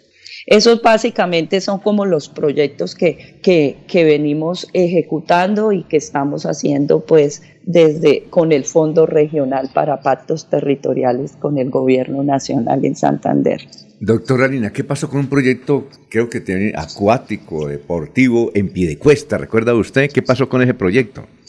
Ese proyecto... ¿Cómo era que llamaba? ¿O, cómo es que se llama? Ministerio. Hmm. Eso era unas piscinas eh, olímpicas que se iban a hacer en, en el ah. municipio de Piedecuesta a través del Ministerio del Deporte. Sí. Obviamente eso era un convenio que se había firmado con la gobernación por 11 mil millones de pesos. Ese convenio nos tocó liquidarlo porque los estudios y diseños que presentó pues eh, la gobernación en su momento no eran para una piscina olímpica y lo que se había contratado no era para piscinas olímpicas, o sea, la plata que dio el ministerio era para hacer unas piscinas olímpicas, pero eh, los estudios y diseños no estaban adecuados para eso y el terreno no, cuando el contratista fue a apropiar el terreno, no, no, no daba para hacer las piscinas olímpicas. Entonces se liquidó ese convenio y pues obviamente llegó la transición en que yo salí del Ministerio del Deporte para el territorio. Ah, llegó el nuevo ministro y hasta ahí sé yo del proyecto porque lo estaban replanteando nuevamente a través de Inter Santander para que realmente fueran las piscinas olímpicas junto con el municipio de Piedecuesta y volverlo a radicar al ministerio para que le asignaran los recursos. Pero no, no, no sé qué pasó porque eso ya hasta ahí quedó el proyecto cuando yo salí del Ministerio del Deporte a dirigir esta entidad. ¿Eso fue en el gobierno de Didier o en, este gobierno de, Mauricio? No, eso fue en el gobierno de Didier. Pero similar situación ocurrió por lado de Mauricio, no, mentira, ya estaba arrancando Mauricio. Ah, ya. había arrancado Mauricio. Recordemos que eso fue un compromiso de la exdirectora de, de Coldeportes, Clara Luz Roldán, ah, con nuestros deportistas paralímpicos de natación, sí, sí que ellos, por eso, debido a sus logros en, en las Olimpiadas, ella se comprometió a realizar, a construir ese centro de alto rendimiento para natación allí en pie de cuesta. A ver, Laurencio.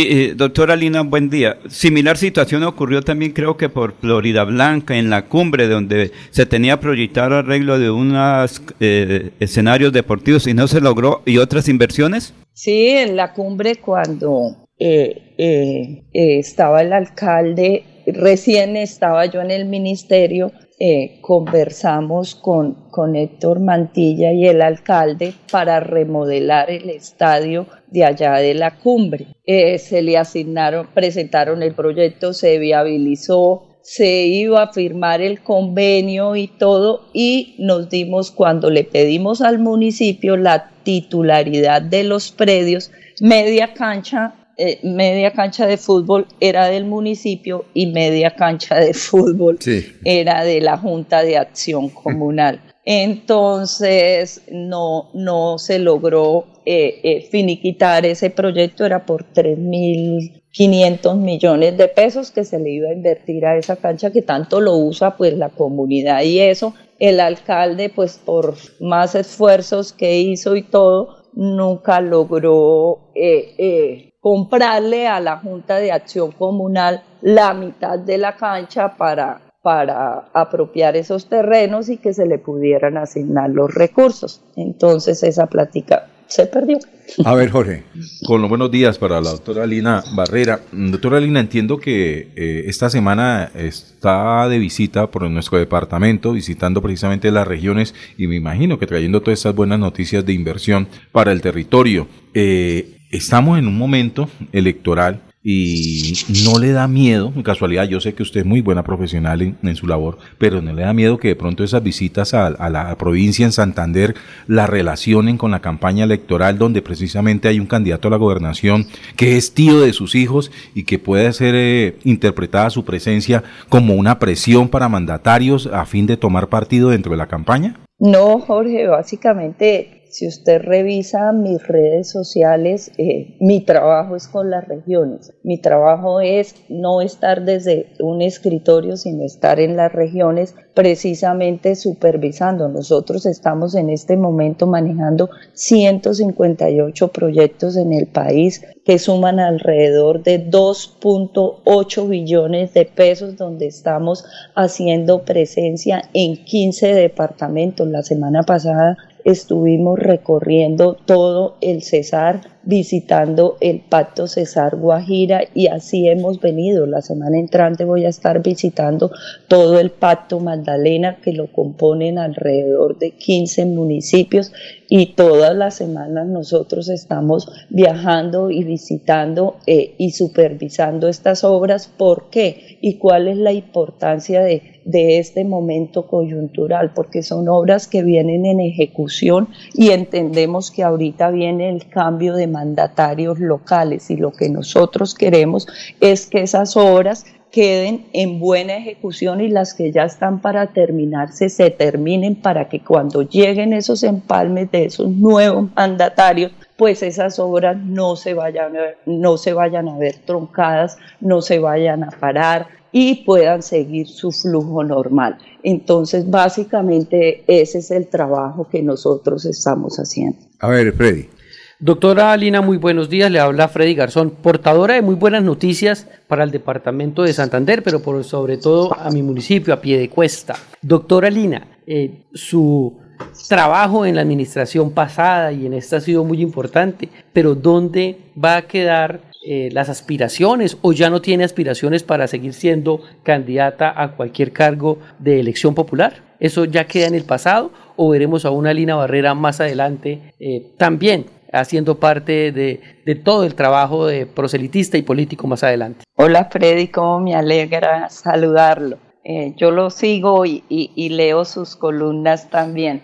Esto no, usted sabe que yo soy funcionaria pública, entonces, y, y, mi trabajo de verdad es estar en el Ejecutivo. Me ha gustado más que el legislativo de poder estar de verdad con nuestro profesionalismo, con nuestra capacidad, con nuestro liderazgo, de sacar grandes obras y llevarlas a cada rincón de Colombia. Me ha encantado muchísimo, muchísimo el poder llegar a esas familias en la costa atlántica que a veces no tienen en sus viviendas ni siquiera un baño. Y nosotros a través de un convenio que tenemos con el Ministerio de Vivienda, de poderles construir su baño, que la gente tenga donde bañarse íntimamente, eh, eh, hacer sus necesidades y la alegría con que reciben una inversión de eso es grandísima. Entonces, la verdad, eh, seguir trabajando hasta cuando pueda desde el Ejecutivo para,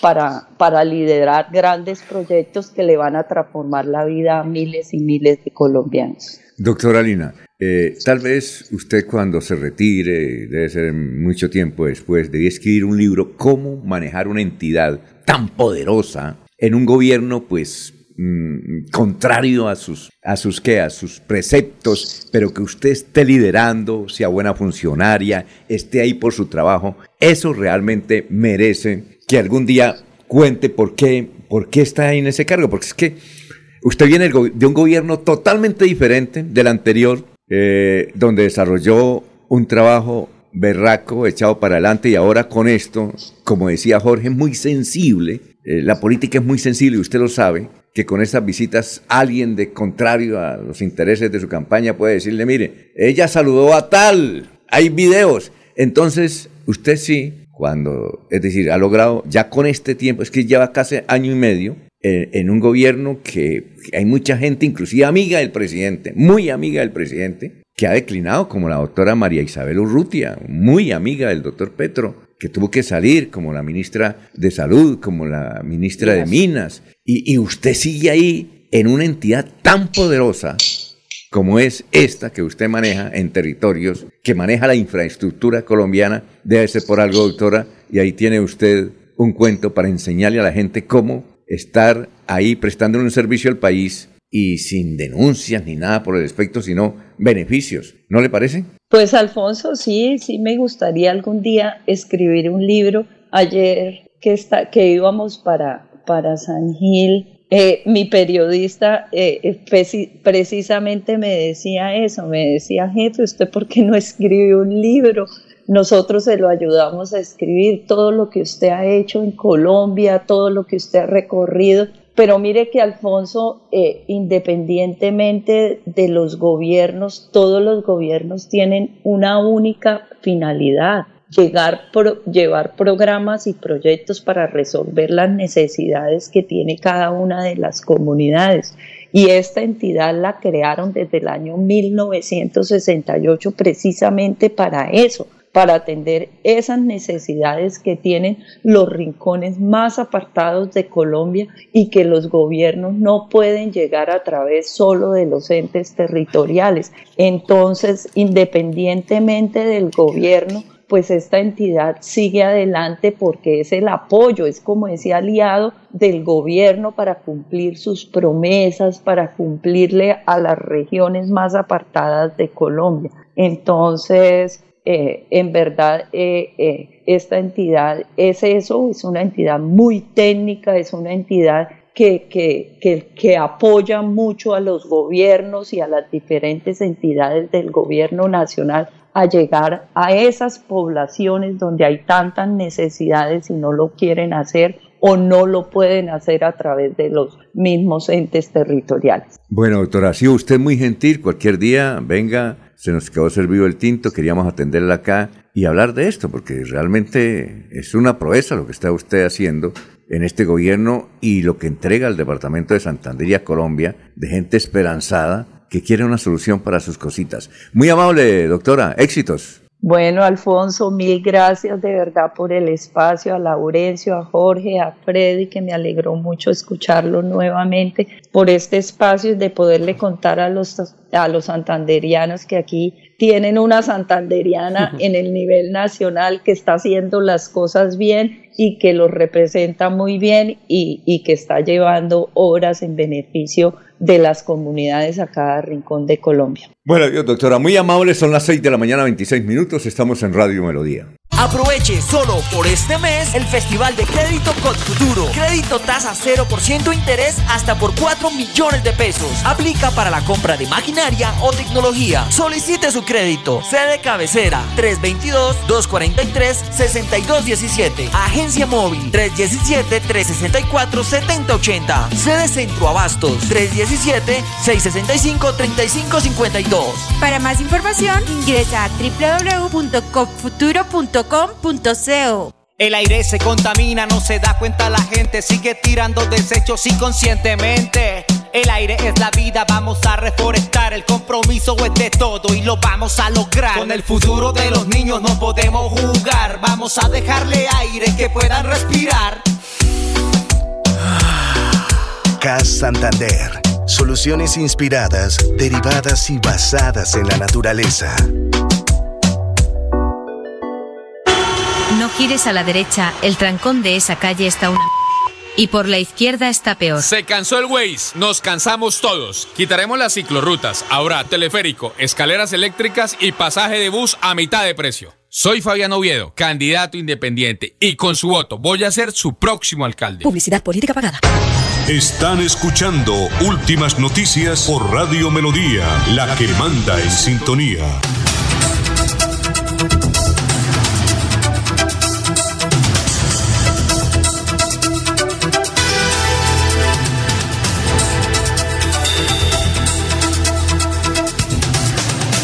Recuerden, microempresarios y emprendedores de Bucaramanga. Hoy es el Festival de Crédito en Cofuturo. Monto hasta de 4 millones para maquinaria y tecnología, plazo hasta 24 meses. Yo creo que la semana entrante vamos a tener a alguien que está mm, al frente de este programa porque es mucho el beneficio de gente que realmente, pues, no puede seguir adelante porque necesita una ayudita. Y mire, hasta 24 millones de pesos perdón, hasta 4 millones de pesos. Reitero, montos hasta, de, hasta 4 millones para maquinaria y tecnología plazo 24 meses y 000 intereses. Todo esto en Cofuturo, que creen en tu negocio. El teléfono de Cofuturo, anótenlo, 322 24 36 217. 322 24 36 217. Bueno, Jorge, noticias.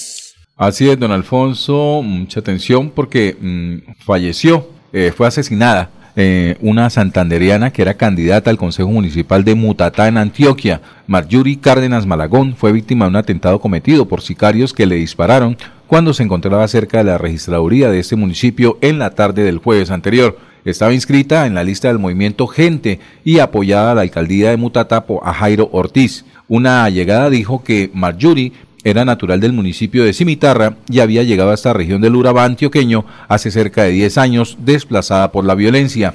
Aquí todos la conocimos como Yadis, era una líder defensora de víctimas del conflicto armado y de los campesinos, dijo. El candidato a la gobernación de Antioquia, Fernando Suárez, reaccionó así en su cuenta de X eh, ante el asesinato de esta líder. Rechazamos el asesinato de Marjorie Cárdenas Malagón, candidata al Consejo de Mutatá.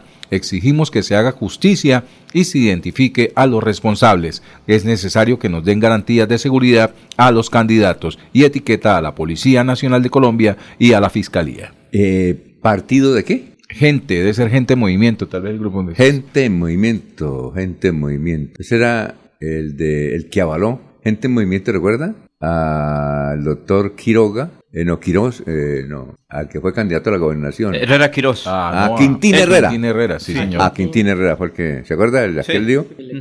Eh, eh, de unos de unos bogotanos este movimiento. Sí, señor, sí, sí, es efectivamente ¿Ah? el falso aval? Falso sí. Marjorie Cárdenas sí tenía el número 7 en la lista del Consejo, del, por el grupo Gente, por el partido Gente Movimiento. ¿Eso venía del Valle del Cauca que venía ese, ese partido? No, eh, de entre Valle de Cauca y Bogotá. señores que les gustó la política. Y, por allá le tocó ir a Quintina a buscar el aval. A Cali. a Vieja es extraordinario. Solo que lo engañaron. Eso fue lo que ocurrió. Lo engañaron. Oye, eh, bueno, eh, Freddy, noticias. Don Alfonso, ayer sorprendió por las redes sociales eh, una publicación del diario El Tiempo. Usted también lo publicó y lo fijó. No, y no, yo escribí en serio y ya lleva 15 mil personas cuando son que lo ven, ¿no? Sí, pero. personas Eso sí me Pero esa imagen, sí, no es una encuesta. ¿Eso qué es? Entonces, esto, muchas personas pues empezaron a compartirlo. Eh, Sobre todo los Cercanos a Serpa, pues porque en las encuestas. Hasta Rosita. Nunca ha estado arriba. Hasta Rosita. Llega, escribió y dijo: Rosita, vea, el que viene subiendo, nadie lo ata. Sí. Y el doctor Rafael Horacio. Uy, contentos. Y, algunos que son serpistas agazapaditos, sí, salieron con la, con la imagen. No, yo lo que, como era el tiempo, yo, yo, pregunté, ¿en serio? Sí, sí Pero no llevan nada. ¿Eso qué es? Pues de acuerdo a los expertos en esos temas, ¿no, don Alfonso? Y vamos a citar a uno de ellos, así algunas personas pues lo cuestionen, ¿no? Eh, se llama Yamil Cure. Dice que eso no es una medición de intención de voto, ni mucho menos una encuesta. ¿Eso qué es? Y él habla que es un DEX, perdóneme la expresión porque yo no soy bilingüe, DEX Research de impacto digital de los candidatos. O sea, al parecer es una, una cosa que se mide, pero es en redes sociales, más no es una encuesta. ¿Cómo va impactando en las redes sociales? Tampoco es una encuesta, ni sondeo, ni tracking, que son las comparaciones de encuestas. Entonces, eh, pues decirle a, los, a los candidatos, a los compañeros, a los que hacen parte de esos temas, que no era una encuesta. Porque es que ahí es donde nosotros también... Es son populares en redes sociales. Digamos lo que es una sí, según es un impacto digital de los candidatos. Porque es que pasar de tener el 30% casi todas las encuestas y los otros candidatos el 10 y el 12 y luego aparecer ya del 17 y el 15 cerquita, uno dice que las encuestas están equivocadas. no, no era que estén equivocadas. El margen de error no era que estaba equivocada, no, pero esto no era entonces una encuesta, para dejarlo claro. era un impacto, era un impacto en redes sociales. Sí, una medición Pero ojo que las redes sociales, hay mucha gente que sale elegida por redes sociales. Pero salieron a decir que son encuestas y no JP Hernández salió por redes sociales. Pero no son encuestas. Una medición digital. Sí, JP Hernández, ojo que salió. El doctor Rafael Horacio, entonces, mire, sí, entonces uno le dejan en el grupo, a esa sí vale, las otras no. Pero entonces hoy en la mañana toca recordarle, no es una encuesta, doctor Rafael Horacio. Oiga, también ayer hubo un debate eh, de candidato a la gobernación en la Santoto. ¿Y cómo le fue a los candidatos? No fue era un foro, un debate, no, era un foro para eh, mirar los, eh, las propuestas y compromisos con el deporte. Entre foro y deporte y, debate. Bueno, no, el hecho de tenerlos a todos reunidos es posible que la llama del debate se encienda. Sí, sí, o es un voto bien informado, que cada candidato exponga su proyecto de trabajo por el departamento registrado. Es que eh, el doctor Juvenal, yo me puse a mirar, no fue, y mandó un delegado. No, no se puede subir el delegado. No, el, foro sí. Ah, sí, es foro, sí. El delegado dijo, el general está en Bogotá o en otra parte, no puede venir, pero al mismo tiempo alguien envió un video de San Andresito, donde él estaba en San Andresito, el general. Entonces ah. decían, bueno, o está en Bogotá, pues no sabemos si eso fue cierto. ¿Y quién era el delegado? Eh, no, de la campaña. No, no, no, no vi porque era. Vamos a ver. Eh, ¿No estaría visitando obras por la provincia santanderiana de pronto? O no sé, no sé. Pero estaría por la provincia de Sotonorte. que no estaba en Bucaramanga no estaba en Bucaramanga, pero alguien dijo, mire, no, pues yo lo vi aquí en... ¿Y mandaron la imagen? y mandaron la imagen, pero... Pero, pero, ¿cómo sabemos si es una imagen de odio de ayer o de hace 15 eso días? Puede, eso no puede... O cuando está... No, pero... eso no me puede certificar. Pues, San pues con el periódico y poner así la imagen. Comprando zapatos en San Andresito, en Deportivo No, pues si no estaba, hay que Hoy creerle vamos a, ir a, Deportivo Hay que creerle. Y se dijo que no estaba porque es que él no ha asistido, él no ha faltado ningún debate. Ni Héctor Mantilla, ni... No, pero el este foro de ayer no fue. Al foro de ayer no fue. no, no, no, por eso le digo, ninguno ha faltado. Ninguno ha faltado, entonces creería yo que es. Si mañana Héctor no va y dice no puedo, porque tal cosa hay que creerle porque todos han asistido. El problema es cuando deja asistir a 5 o 7 y ya no quiere, está mintiendo. Como el de Rodolfo, por ejemplo. ¿Qué? Oye, Rodolfo. Rodolfo ayer, la decisión del Consejo era ayer, Nacional Electoral, no se produjo. Aplazada. Y ahí el doctor Julián ¿Por qué se aplazó? Está cuestionando ese tema, no sé. ¿Pero por qué se aplazó? Es que... Porque hay una tutela y los conjueces deben definir, creo que hoy o, el lunes, qué va a pasar. Porque es que si hay una tutela, tiene que esperar un poquito a ver si hay en todo respuesta. Caso, ya Rodolfo va a aparecer en el tarjetón. Pues vamos a ver. Sí, porque el registrador dijo que no hay tiempo. ¿A cuántos días estamos? Eh? A, 20, no. a, 20, no, no, a 6 a 23 días. No, no. Y de alguna manera, eh, la cuenta que hicimos al final de la emisión de ayer, que, que se cumplía un mes sin aparecer en medios de comunicación, Rodolfo. Muestren al candidato. Y desde el 28 de septiembre no, es, no movía sus redes sociales. Ayer sí se movió las redes. ¿De quién? De Rodolfo Hernández. Pero, pero no la voz de él. No, no, publicaron la carta en la cual solicitan eh, la intervención del, del, Comité, del Comité Internacional de Derechos Humanos para revisar con, su con caso una firma digital. de candidatura. No sabría decir si es una firma digital. aquí lo que tenemos que decirle a Larios es que es el, el director del... Camilo Larios. Camilo, por favor, háganos un video, muéstrenos al candidato. Santander quiera ver el candidato. O sea, las redes sociales la puede manejar cualquiera, don Alfonso. Yo le puedo manejar su red social, don Alfonso, y escribir por usted. pero no quiere decir que sea usted el que la esté escribiendo. Interprete el pensamiento. Toca que el Partido Liga Gobernantes Anticorrupción le diga a los santanderianos, si quieren tener a su candidato, lo muestren. lo muestren a través de un video, una entrevista. Ese cuentico de que sí está, pero ¿dónde está? No, además que él asegura que habla todos los días con el candidato, que da instrucciones, que está, al frente de sus negocios, que está al frente de la campaña, que está al frente de los procesos. Eso no es serio, para, una aspiración a ser el, mandatario de los, de los santanderanos, eso no es serio. Pero Jorge, pero Jorge y Freddy, primero en la salud, Alfonso, porque si yo estoy enfermo tengo que ir al médico y el médico me da una recomendación. Eso es lo que debe decir el señor Larios, primero la salud, después la campaña. 6 y Pero termina el 29. 6 y 37. En Melodía valoramos su participación. 316-550-5022 es el WhatsApp de Melodía para que entremos en contacto. Envíenos videos o fotografías de las noticias de su comunidad y las publicaremos en nuestros medios digitales. 316-550-5022. El WhatsApp de Melodía para destacar su voz. Melodía, la que manda en sintonía. Cada día trabajamos para estar cerca de ti.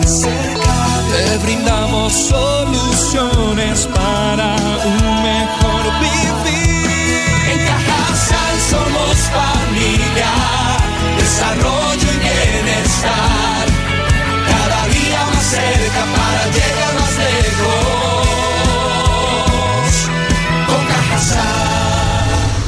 Vigilado Supersubsidio. Amigo lebrigense, les habla Javier Uribe Mota, candidato a la alcaldía de Lebrija por la nueva Fuerza Democrática, contando con el respaldo del Centro Democrático del doctor Álvaro Uribe Vélez y el nuevo liberalismo de Luis Carlos Galán Sarmiento. Quiero invitarlos este 29 de octubre a que voten por mi nombre a la alcaldía de Lebrija para que nuestro municipio recupere el rumbo y el campo vuelva a ser el motor del progreso y desarrollo de la capital piñera de Colombia. Javier Uribe, a la alcaldía. Primero Lebrija. Publicidad política pagada primer paso para transformar tus sueños y metas en grandes logros con microcrédito de Comultrasan Aporte con créditos desde 500 mil pesos y hasta con 36 meses de plazo. Te esperamos en la carrera 26, número 4311, Glorieta de Poblado en Girón. Comultrasan Aporte vigilado super solidaria. Ole, mano, ¿nos pegamos la rodadita en bici hasta Morro? No, mi perro, pero esa carretera está toda llena de huecos. Hace como 30 años que está vuelta nada. ¿Cómo se le ocurre? ¿Hace cuánto no pasa por allá? La alcaldía la arregló desde el Parque del Agua hasta el antiguo Corcovado. Vamos para que vea. Oiga, esto quedó excelente. Así aguantan venir todos los días. Obvio, ahora sí no tiene excusas. Definitivamente, cuando se invierten bien los impuestos, se nota. Alcaldía de Bucaramanga. Gobernar es hacer.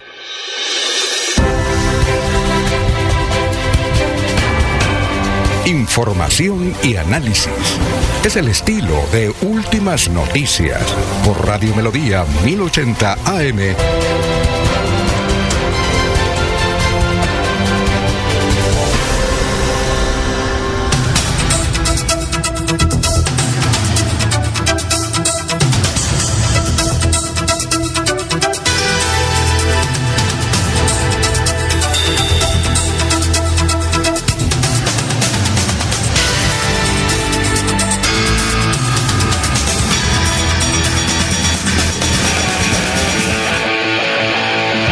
Deportivos Carvajal, con las mejores marcas del mundo a tus pies, presenta Los Deportes con Maribel Gallo. Maribel Gallo. Hola Maribel, buenas, buenos días. Hola Alfonso, buenos días para usted, para toda la audiencia de Últimas Noticias. Aquí estamos nuevamente presentes en este viernes con la información deportiva. Bueno, ¿qué tenemos? Vamos a hablar primero de lo que sucedió ayer en Copa Libertadores, un partido para definir el siguiente finalista del certamen continental en la Copa Libertadores, en donde eh, Boca Juniors con Edinson Cavani logró eh, llegar a esa gran final. Un partidazo que finalizó ¿En el Brasil? En Brasil, en el Allianz de Palmeiras. ¿Y, ¿Y cómo fue el marcador luego? Uno por uno quedó el partido cuando empezó ganando Boca el minuto 23 con un gol de Edinson Cavani y sobre el minuto 73 Palmeiras logró eh, igualar el marcador. Un Palmeiras que llegó en más de 10 oportunidades al arco de Sergio Romero, que fue la gran figura del partido, no solamente por lo hecho durante los 90 minutos reglamentarios, sino que como se igualó la serie, porque en el partido de ida habían quedado 0 por 0, vuelta 1 por 1, se fueron a la instancia de penales y allí terminó de eh, quedar como gran figura del encuentro Sergio Romero, que tuvo la oportunidad de atajar más de un penal. Y el chiquito Romero. el chiquito Romero, sí señor. Y por eso Boca se instaura en la final de la Copa Conmebol Libertadores, donde enfrentará a Fluminense, el de Germán Cano, que está imparable también. Brasil, ¿eso cuándo es? Una finalísima. Ya le confirmo la fecha exacta que tendrá la final, en donde hay que decir que definitivamente será un partidazo nuevamente entre un equipo argentino, un equipo brasilero en esta, eh, Copa, en esta final de la Copa Libertadores. Todavía no se ha definido exactamente el calendario de esta final. Ahí está por definirse para que lo tengan presente. Y ayer también en la Copa Betplay, recuerdan que les había contado que se jugaban los partidos de vuelta de cuartos de final. Cúcuta logró la hazaña y logró clasificarse a los cuartos de final de la Copa eh, Betplay logrando eliminar a Deportivo Independiente Medellín 2 por 1. Ganó ayer Cúcuta en Medellín quedando la serie 5 por 4. A ver, María. Buen partido el que tuvo también la oportunidad de disputar Cúcuta Deportivo, el único equipo de la B presente que se instaura ya en las semifinales ganando los cuartos de final en esta oportunidad. Y Alianza Petrolera perdió dos goles por uno en Barranca Bermeja con Millonarios, quedando la serie finalmente a favor eh, del equipo azul, cuatro goles por uno. Así que esa llave de semifinal, Cúcuta Millonarios en la Copa Betplay. Bueno, ¿y de Bucaramanga tiene algo? No, de Bucaramanga no hay mucha noticia por estos días, siguen trabajando, siguen ahí, eh, por supuesto, esperando qué pueda suceder. Lo que sí se sabe es que no se va a contratar director técnico por ahora. Ah, en carpeta más de 10 directores técnicos que están llegando al equipo Leopardo.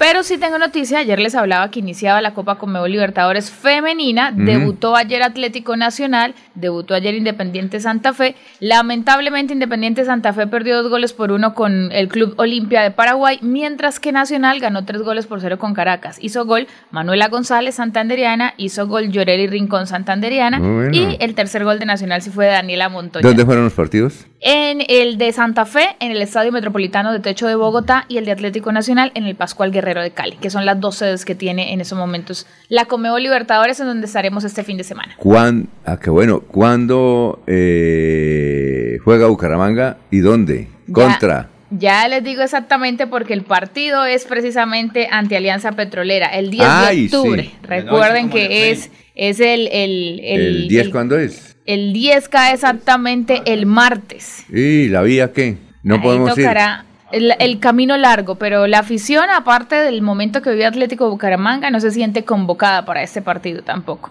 A las 8 de la noche será ese encuentro. Bueno, usted siguió el, foro ayer, era foro en la Santoto con los candidatos a, de, a la gobernación hablando de deporte. Sí, señor. Seguí gran parte de este foro que tuve la oportunidad de encontrarme con el link por YouTube que compartieron. Me pareció interesante que la universidad organizara este foro en esa temática específica, en donde aparte dieron un espacio para preguntas de los que estaban presentes y me pareció también interesante. Y no fue el general, ¿no es cierto? Que el general no, fue. Señor. Envió delegado. Envió un delegado que ahorita se me escapa el nombre, pero que estuvo allí muy atento también para, para hablar la posición en deporte que tendría Juvenal. Ah, muy bien, perfecto. Son las 6 y 45. Ah, ¿tenemos una llamada? ¿Ya está ahí? Eh, Jorge, eh, bueno, entonces después de, esta llamada vamos con los comerciales. Es que ayer eh, convocó una rueda de prensa el dirigente humanista de Piedecuesta, Edgar Millares, para hacer unas denuncias graves sobre pie de cuesta, ¿cierto? Así es, don Alfonso, de acuerdo con lo que manifestó el veedor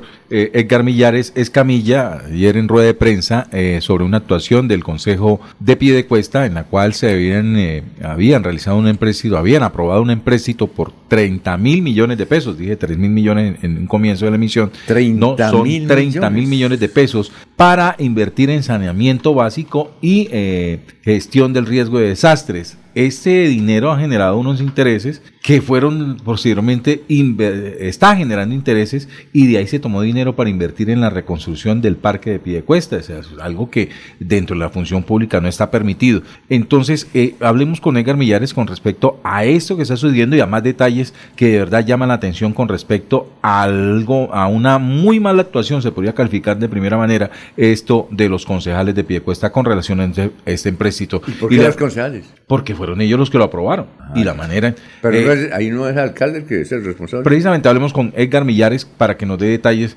de esta situación. Edgar, muy buenos días. Básicamente, eh, ¿cuál es el, el, espíritu, la base de su denuncia? Buenos días, Jorge. Buenos días, don Alfonso y los oyentes de Radio Melodía, los amigos de la mesa de trabajo. No, básicamente eh, inicio con lo siguiente, con, la frase del expresidente Darío Echandía en, en entender del poder para qué se tiene, si no es para otra cosa que servirle a la comunidad. En el caso del acuerdo que Jorge está refiriendo, tiene que ver con un empréstito que se le aprobó al alcalde del municipio de Piedecuesta a través del acuerdo 03 del 9 de abril del 2021 por 30 mil millones de pesos. Entiéndase que un empréstito es un crédito y que tiene una tasa de interés y que se solicitan créditos cuando se requiere específicamente hacer determinada inversión. Inicialmente ese empréstito tenía unos rubros específicos, tenía 7 mil millones de pesos para agua potable, saneamiento básico y 7 mil millones de pesos para prevención y atención de desastres.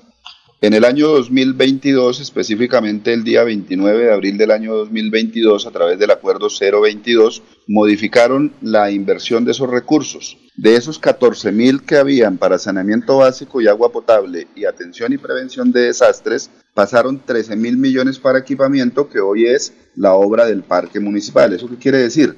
Que la obra del parque municipal no se hizo con recursos de cooperación nacional o departamental o internacional, sino con un crédito, es decir, se está pagando intereses mensuales. Los piedecuestanos van a pagar intereses mensuales. Estoy mirando aquí la página de la, del Banco de la República la tasa de interés eh, eh, eh, reciente, digamos, está más o menos en el 13.25%, es decir, podría ser un, pues eso lo están mirando unos contadores precisamente para tener mayor certeza en la valoración que estamos haciendo. Si habláramos de un 1% mensual, una tasa efectiva anual del 13.25%, estaríamos hablando que el municipio de Piedecuesta podría estar pagando un valor superior a los 100 millones de pesos mensualmente por la inversión que están haciendo en el parque. Pero, una cosa, pero, pero, doctor Edgar, eh, usted dice, pero el, el empréstito lo sacaron por los 30 mil millones o por los 14 mil millones?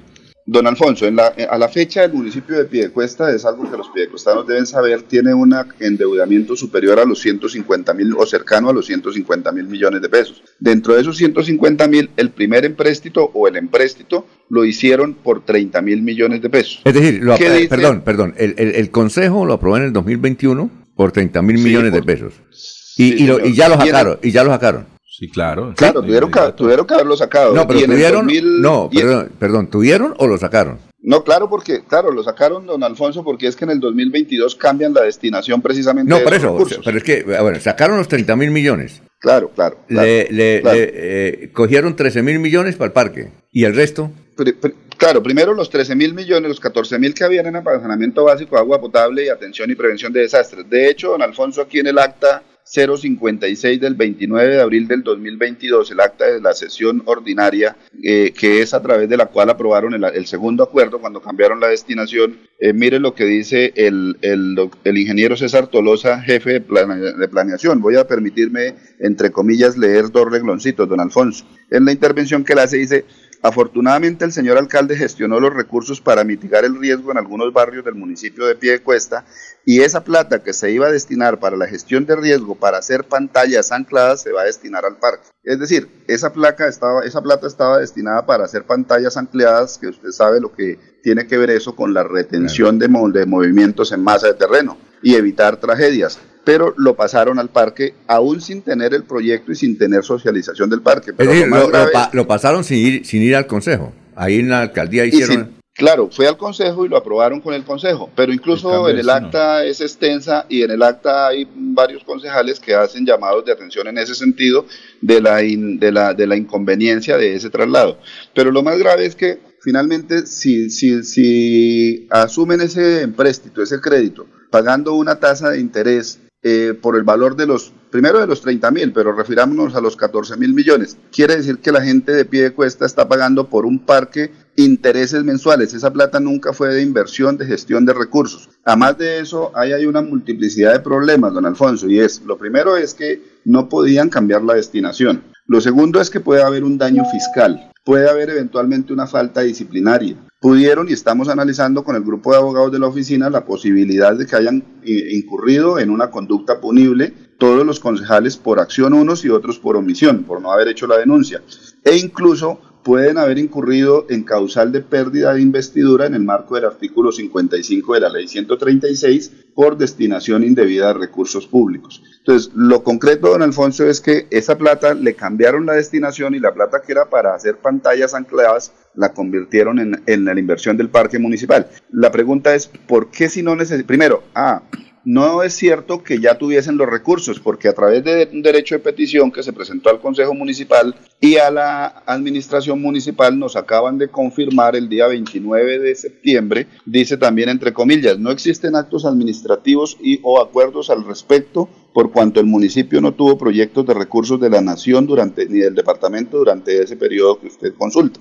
Es decir, hay falsa motivación, no es cierto que tuviesen los recursos, tampoco podían cambiar la destinación de los recursos, pero además de ello, si se trata de recursos públicos y hay que manejarlos de manera responsable, porque eso lo paga la gente, los pidecuestanos, pues a lo sumo debieron haber entonces abonado esos recursos a capital y haber conseguido los recursos para el parque en otra fuente. Bueno, Esa es una verdad que la gente no conoce aún. Bueno, una cosa, eh, se utilizaron entonces 14 mil millones. Los otros, 13 mil. 13 eh, mil millones. ¿Y los otros 17 mil millones que lo hicieron?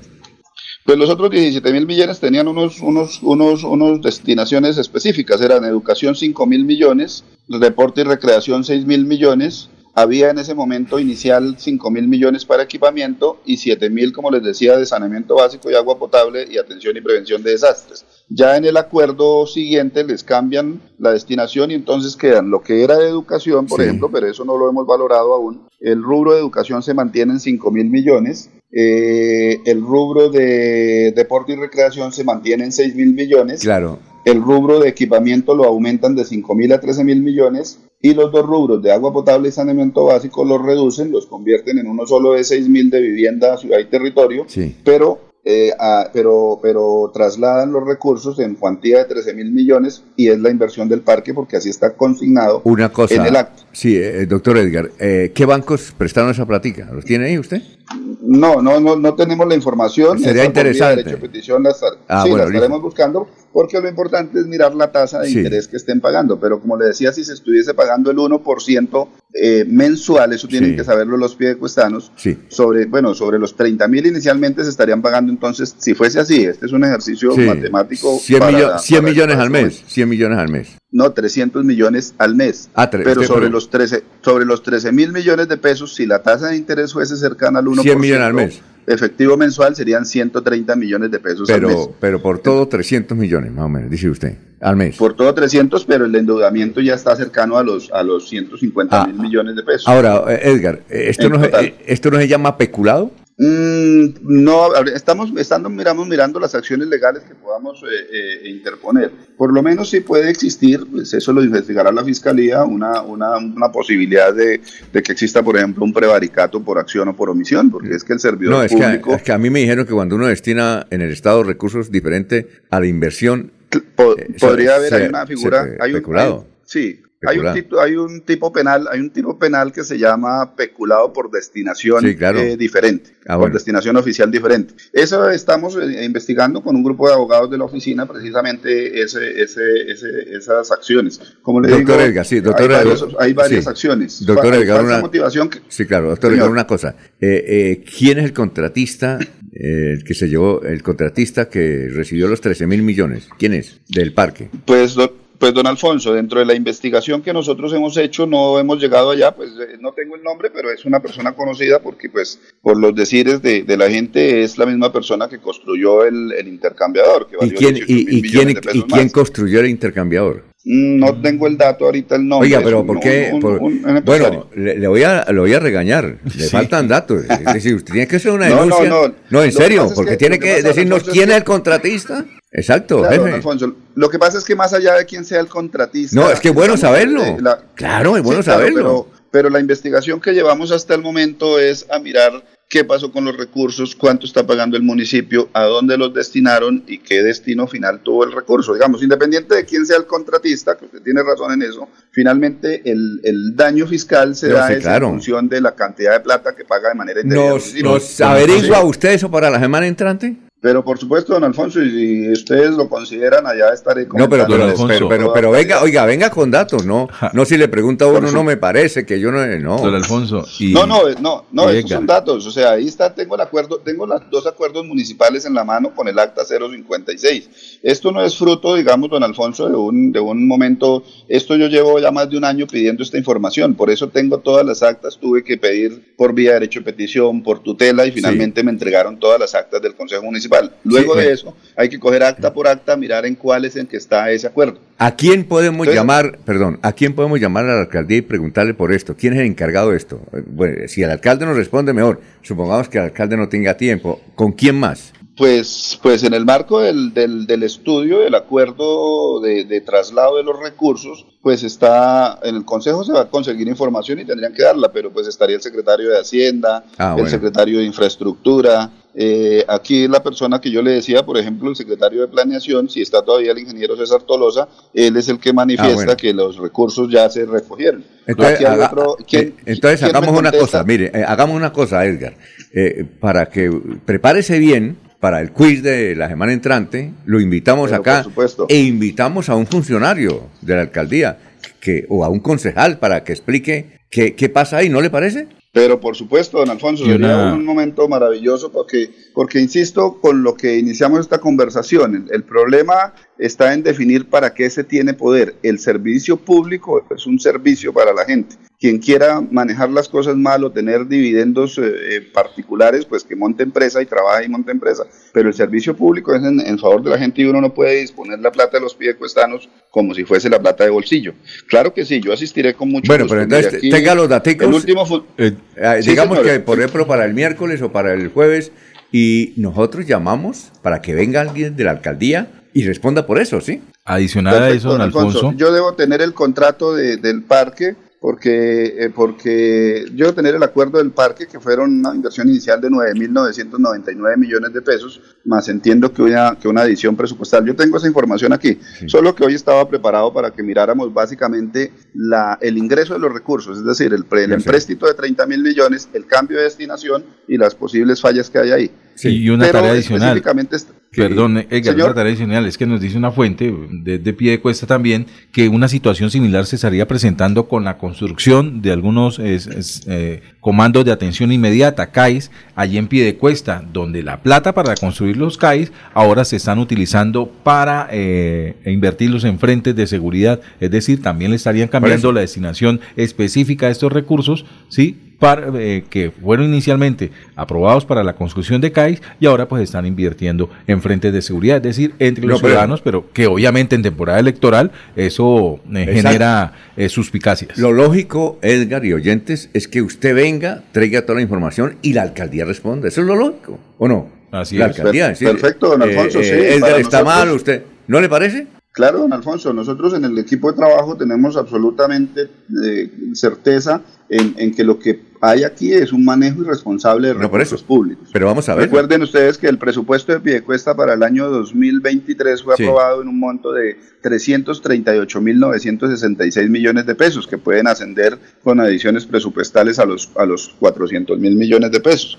Nosotros, ¿qué hicimos? Solicitamos información primero para determinar si en realidad habían o no conseguido esos recursos que nos dieran la información de las adiciones presupuestales. Ya nos dijeron que no hay adiciones presupuestales. Ah, Pero además de eso, no podían cambiar los recursos. Además de eso, es diferente hacer unas, eh, unas placas de contención ancladas para prevenir movimiento en masa que tiene que ver con las vidas humanas hacer un parque. El parque es muy bonito, pero esa no era la destinación. perfecto. Además, se está pagando el interés por esa plata. Bueno, perfecto. Eh, Edgar, entonces la semana entrante, cuando tenga todos esos datos, ¿sí? Y, nosotros vamos allá desde hoy a llamar a ver si viene el señor alcalde o él delega en alguien para que explique esa inversión, ¿de acuerdo? Con mucho gusto, don Alfonso. Yo tengo la información, solo que hoy estábamos en una sola fase, pero por supuesto, con mucho gusto. Bueno, 7 eh, de la mañana, dos minutos. Aquí Bucaramanga, la bella capital de Santander.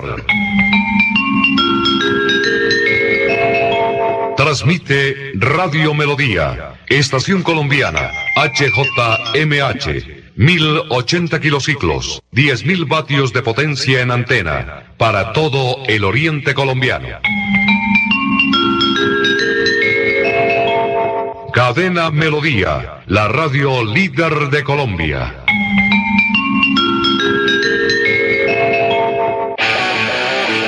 Aquí también le informamos que las tiendas de Deportivos Carvajal están en cabecera, carrera 35A con 51, Centro Comercial El Cacique, Centro Comercial Cañaveral frente a la Florida, primer piso de San Andresito La Isla, outlet de la calle 36 con 26 y como si fuera poco, Deportivos Carvajal Kids en cabecera. Deportivos Carvajal, con las mejores marcas del mundo a tus pies. Aproveche solo por este mes el Festival de Crédito con Futuro. Crédito tasa 0% interés hasta por 4 millones de pesos. Aplica para la compra de maquinaria o tecnología. Solicite su crédito. Sede cabecera 322-243-6217. Agencia móvil 317-364-7080. Sede Centro Abastos 317-665-3552. Para más información ingresa a Nuestras ciudades serán seguras. Nuestras regiones serán productivas y en el campo. Por nuestra gente, más conectividad. Más conectividad.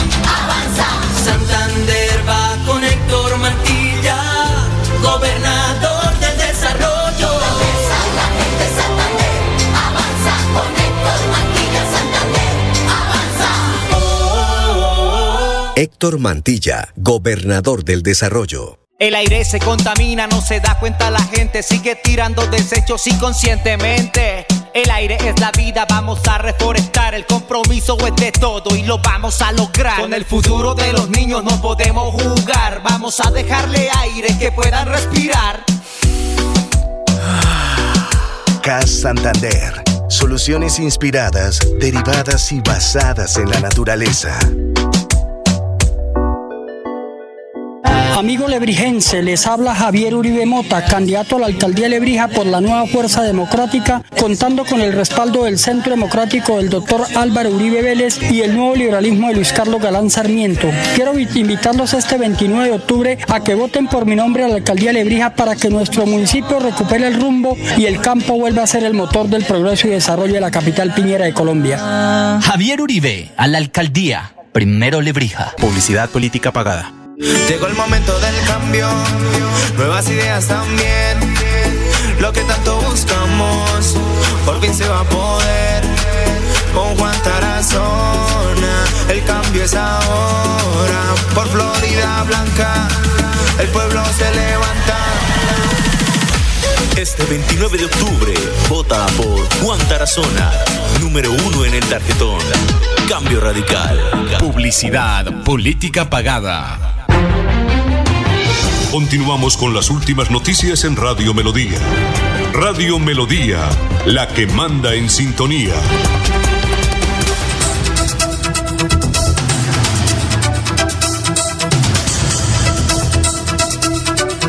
Son las 7 de la mañana, 6 minutos. Eh, vamos a presentar este pequeño video de Héctor Mantilla, donde habla del proyecto importante para el área metropolitana de Bucaramanga. ¿Cuál es mi planteamiento con el tren de cercanías? Conectemos esos 23 kilómetros que hay de Bucaramanga a Piedecuesta. Doctor Becerra, que agradezco que me acompañe también acá. Conectar la UIS con Piedecuesta a través de ese tren de cercanías, que no es más que poner el riel, adecuar en parte algo de la infraestructura y avanzar para que vean estos renders que tenemos el día de hoy. Por favor, pongámoslo. Esto es un ejemplo de cómo funcionaría este tren de cercanías. Un tren de cercanías que iría por carril exclusivo, 80 kilómetros de velocidad, capacidad de 600, 600 usuarios por vagón, sistema 100% eléctrico, totalmente amigable, cero emisiones que nos reduce el costo de la operación en materia de combustible, casi en un 70% reduce el costo. Miren este otro ejemplo de cómo sería, cómo se vería este tren de cercanías en el sector de Parque Caracolí, en Florida Blanca. No es difícil. Está ahí, el gobierno nos paga el 70%, ¿cómo no lo vamos a hacer? ¿Cómo no vamos a soñar en grande? Vuélvalo a poner porque yo quiero, me pareció ver aquí a los concejales de Florida muy contentos. Póngale, pasa el otro. Póngame ese otra vez ese render. Me decía mi esposa, hasta el ruido llama la atención. Imagínense tener esto nosotros en el área metropolitana. Soñar no cuesta nada y menos cuando se puede hacer realidad. Héctor Mantilla, el gobernador del desarrollo, quien dirigirá nuestro departamento hacia un futuro en el que progresa la gente y Santander avanza. Muy bien, eh, a propósito, Maribel, eh, ya consiguió quien reemplazó a, al general Juvenal en el foro de la Santoto? Sí, señor, estaba eh, recordando y ya pude validarlo. Jorge Gómez Celis fue quien estuvo en representación del candidato Juvenal. ¿Usted lo conoce a él? Eh, recuerdo que está en la lista de, unos deportistas nacionales en su momento, no en mi época, pero sí es un nombre que él se fue el que el autor de la ley del deporte. Él habló de sí. Y si ah. el autor. Y es campeón nacional de qué, a ver. De lanzamiento. Eh, con que sí está bien. Cuando era flaco, ahora es. Pero mire que casi siempre los deportistas de lanzamiento sí tienen una compostura gruesa, pesada. Tiene una barriga más grande que la de Jorge Abel. De lanzamiento de bala, ¿no? También fue, fue hombre, sí señor, fue representante de la Cámara. y fue funcionario de la Gobernación de Santander, un experto en materia administrativa y deportiva. Hombre fuerte en el, en el INDER Santander, por lo menos en tres direcciones. Creo, ¿él estuvo al frente del INDER? Sí. Sí, ah, bueno, y aparte de eso, colocó dos directores de INDER que. Eh, bueno, también para eso, ¿no? Muy cercanos es que eh, en esa primera parte del foro... Y le aceptaron el... Sí, en esa primera parte estuvo el candidato Ferley Sierra, el candidato Julián Silva, el candidato Héctor Mantilla mm. y en representación Jorge Gómez Celis del candidato Juvenal. Fueron los que estuvieron presentes por parte de la gobernación sí, recordar también que Jorge Gómez Celis fue representante de la Cámara por Opción Ciudadana o por, Convergencia, Ciudadana y uno de los primeros promotores del nombre de Richard Aguilar como candidato a la gobernación de Santander. Y les repito, fue el autor de la ley del deporte. Y ahora cercano a General Juvenal. ¿No fue diputado también? ¿Cómo?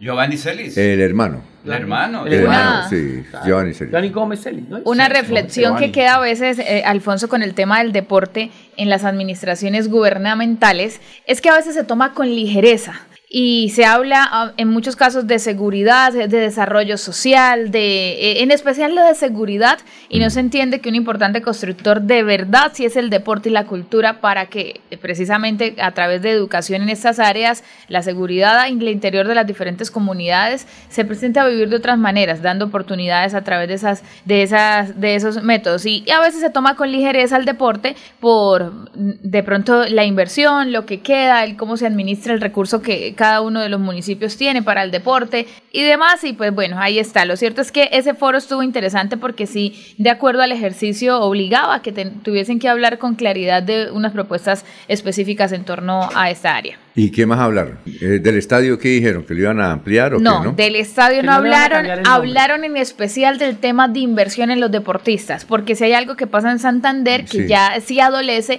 es que deportistas importantes como por ejemplo, pasan el ciclismo con, eh, con Sanabria, la ciclista. Sí, claro que no compite por Santander, compite por Antioquia o compite por otros departamentos porque en Santander el depor, el, el apoyo en ¿Y qué dijeron? ¿Que iban a fortalecer eso? Exactamente, los hermanos Cuero, en Santander es fuerte en lucha, en judo, en, en todas estas disciplinas de levantamiento de pesas. Esas áreas Santander es fuerte y los eh, campeones o los fuertes se terminan yendo a otros departamentos porque acá no ven de pronto ese camino para eh, estar en, en la élite de las selecciones nacionales. Entonces esa inversión en los deportistas es lo que, lo que más se habla de poder regularlo de muy buena manera. Muy bien, perfecto. Eh, noticias, vamos con noticias políticas. A ver, Freddy, noticias. No, Alfonso, que aquí estábamos mirando ahorita mientras eh, hablaba Maribel sobre una imagen que aparece en redes sociales, ¿no? que se ha movido también mucho, sale el general Juvenal Díaz Mateus con su esposa, Ajá. Eh, a todos abrazados en una sola foto con el candidato del Partido Liberal, Horacio José Serpa, y su mamá, eh, la señora Rosita, ¿no? Entonces, recordemos que el general pues tiene el aval del Partido Liberal. Pero que como Serpa. muy alejado, ya No, está no, llegando. sí, No, una antes foto sí. muy mm, bonita, ¿no? La foto Es decir, ya, ya entró en sincronía. con el Partido Liberal. Y con Jaime Durán Barrera. ¿Quién publica la fotografía? Edgar Pedraza. Uy. Y, no, y muchos, muchos más lo han publicado. ¿Ese, ese será el secretario de infraestructura del general siendo gobernador? Él fue ¿O no será el secretario de Infraestructura si Serpa fuera alcalde?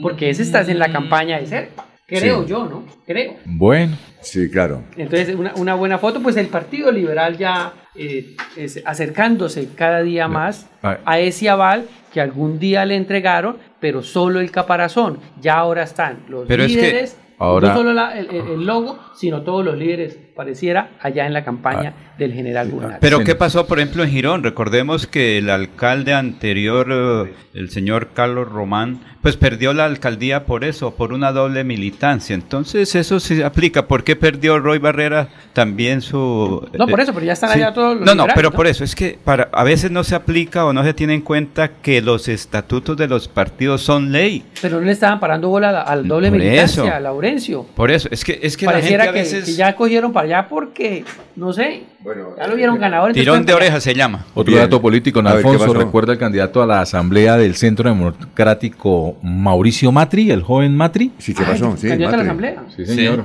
El Centro Democrático, ¿qué pasó? Ha tomado distancia de la candidatura de Juvenal Díaz a la gobernación de Santander. No lo está apoyando. Pero se no puede- divorció. Pero no puede hacerlo. Pero hacer se divorció. solo para él. Parece que va a hacer campaña solo para él porque eh, algo le molestó Sí. dentro de la campaña de Juvenal Díaz y está bastante molesto. Pero le, to- le toca con Juvenal si no le La la militancia, credencial. Alfonso, es que no creo, ojo que todos. esos jóvenes son de difícil manejo. Ellos, ellos van a tener buena votación.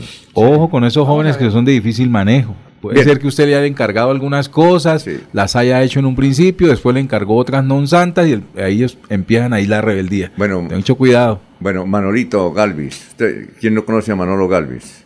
Es el hombre que maneja las orquestas en Santander. Pues- Estuvo viviendo en Nueva York, en Miami, en Puerto Rico y ahora está aquí. Gracias por venir. Y en Bogotá. Gracias, Alfonsito, a Laurencio, a toda, a toda la mesa, a todos los amigos de, Claro, claro. de Melodía. ¿Qué evento tiene? Pues tenemos un evento ahorita el 21 que estamos en Senfer, que viene por primera vez a Bucaramanga después de tanto tiempo ¿Quién? Juan Carlos Coronel.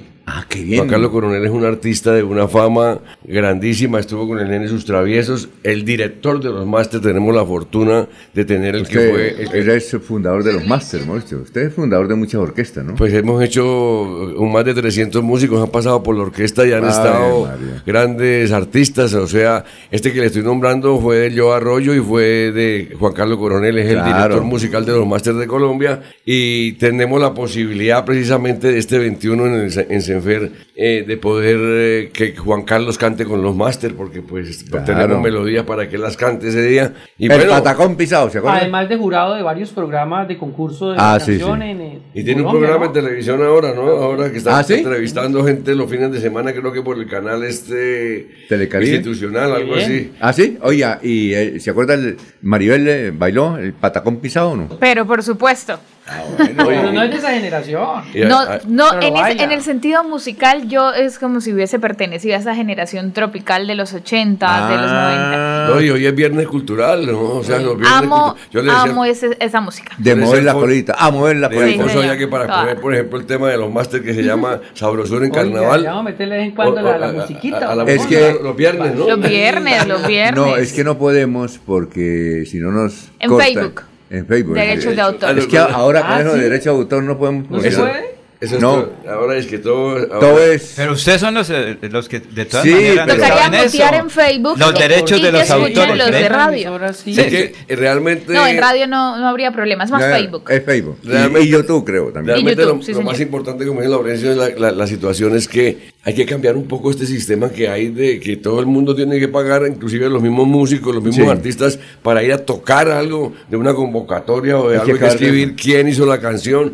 quién la compuso, quién hizo hizo el arreglo, quién hizo el score. O sea, cada día hay más obstáculos para que un artista Exacto, pueda pero, presentar. pero hay un cartel que se llama Psycho. Ese es peor que el cartel de Cali, que el cartel de Medellín. Y si Pero usted está afiliado.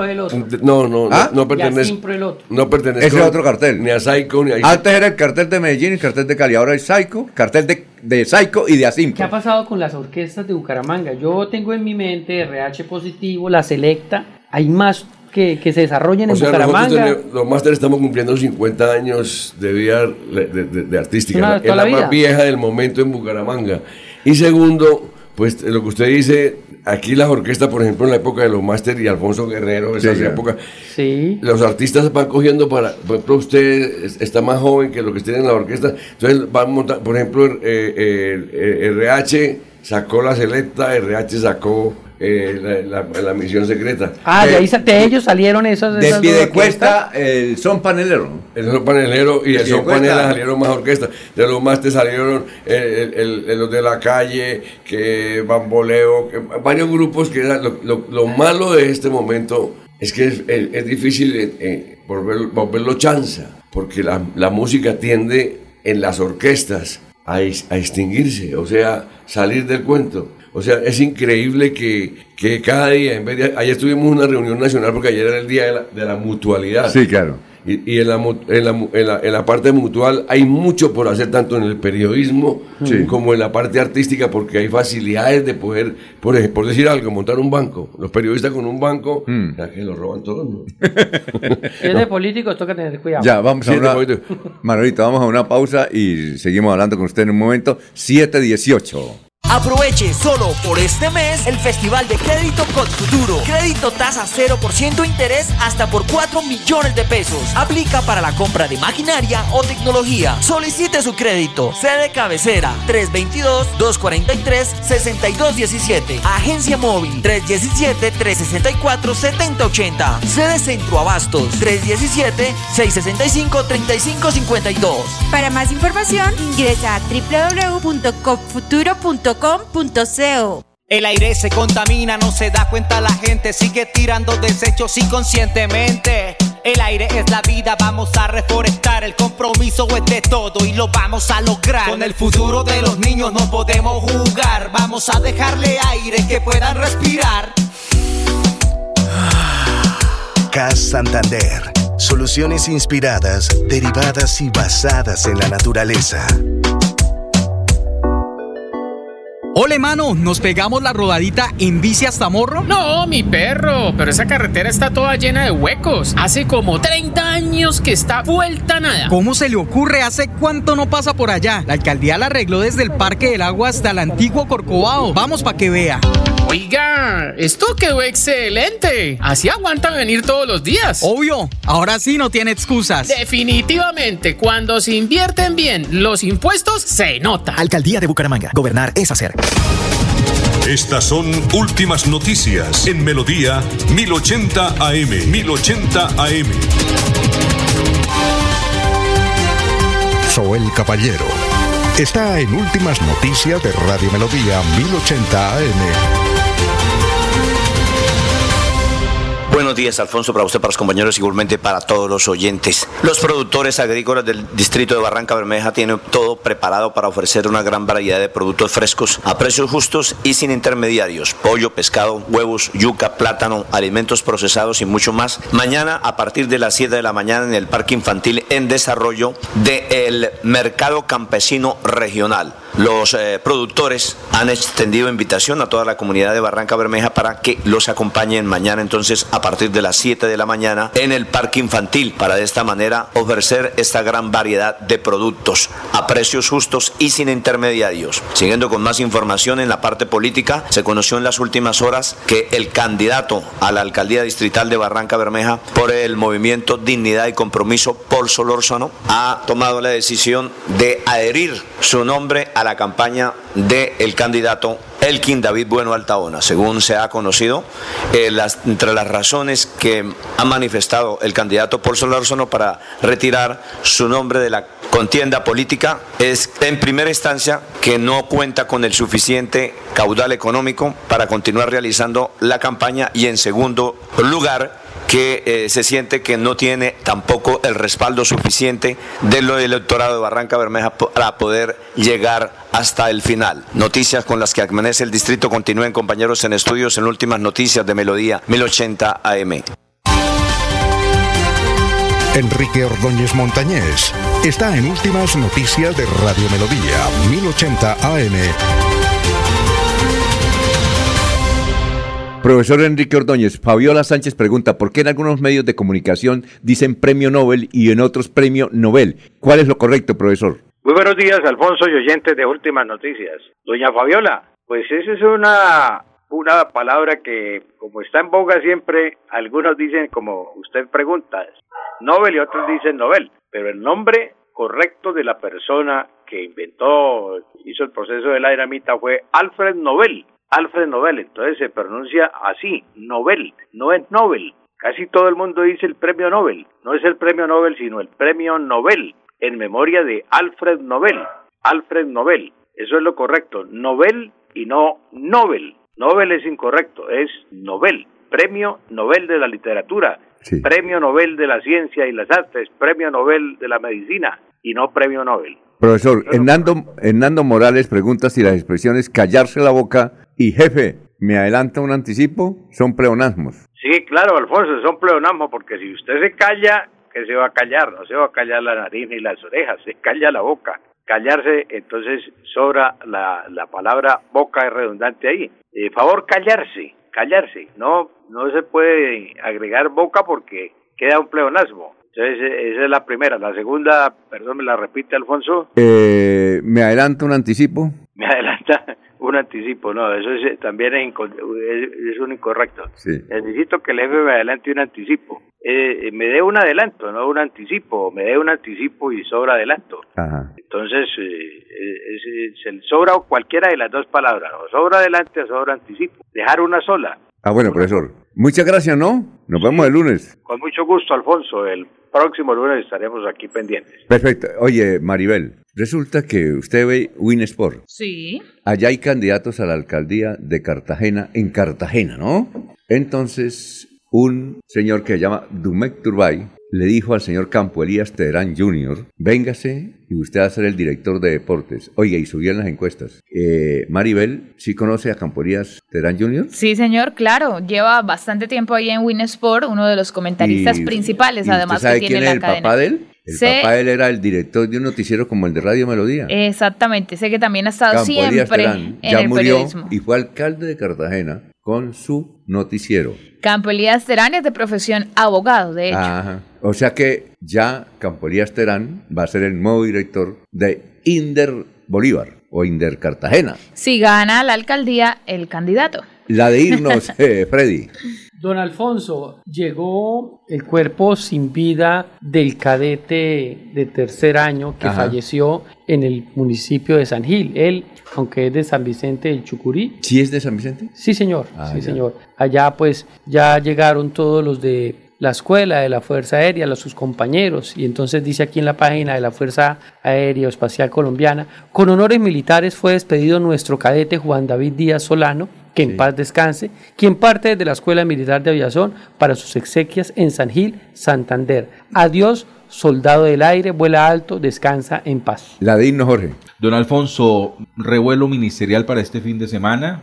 Habrán nuevos nombres en el gabinete de Gustavo Petro. Se van el, el canciller Álvaro Leiva y se va el ministro del Interior Luis Fernando Hmm. Velasco. Para can- la canciller eh, ya suena el nombre de Luis, eh, Luis Guillermo Murillo, actual embajador en Washington. Sí. Ya viene en camino, viene volando para tomar Ah. posesión del cargo. No tenemos todavía el nombre de eh, el reemplazo de, de- del ministro Velasco. Y la gran pregunta es si será esta la oportunidad para que Armando Benedetti regrese al gobierno nacional. Bueno, la de irnos, Laurencio. Alfonso. Mañana en la sede FAUIS de Florida Blanca un encuentro solidaridad con la Fundación para Ciegos Ángel de Luz que tienen una lechona y eventos para el funcionamiento de esta fundación. La de irnos, Maribel. Bueno, la lista de convocados por Néstor Lorenzo, los 26 jugadores de Selección Colombia que estarán en las próximas fechas 3 y 4 de las eliminatorias al Mundial del 2026. Novedades, no está eh, Juan Guillermo Cuadrado, se recupera de una tendinitis Isla. Juventus pidió que eh, apenas está saliendo de esa lesión que por favor no se tuviera en cuenta para estas fechas. Tampoco estará Jerry Mina, quien también recordemos por lesión no estará presente. Y hay nuevos jugadores, seis exactamente que están en esta lista de convocados. Se los reseño rápidamente. Fran Fabrac, Kevin Castaño, Diego Baloyes, Yacer Asprilla y Gerson Mosquera. Los 26. Ya la otra semana hablaremos a más profundidad. Manolito, gracias. Muy amable por haber venido. No, lo, lo más importante es que se mantenga este tipo de, de programación, de Sí, que le la gusta. gente siga en vivo, porque Claro. yo lo escucho y, lo, y, escucho varios, varios programas de melodía, porque de verdad hay gente que se, que se vincula Y a ver esto. música de la suya, de No, la nuestra. Y, y los un- lo- usted me preguntaba y para, para despedirme les digo, marquen Liga 4 al Uy, Consejo de Bucaramanga. ¡Ay! Nos metió un gol. No, ¿qué? Oiga, ya viene Ricardo González Parra. Últimas noticias los despierta bien informados de lunes a viernes. En todas las áreas de la información regional, un periodista de Últimas Noticias registra la información en Radio Melodía 1080 AM y en melodíaenlínea.com.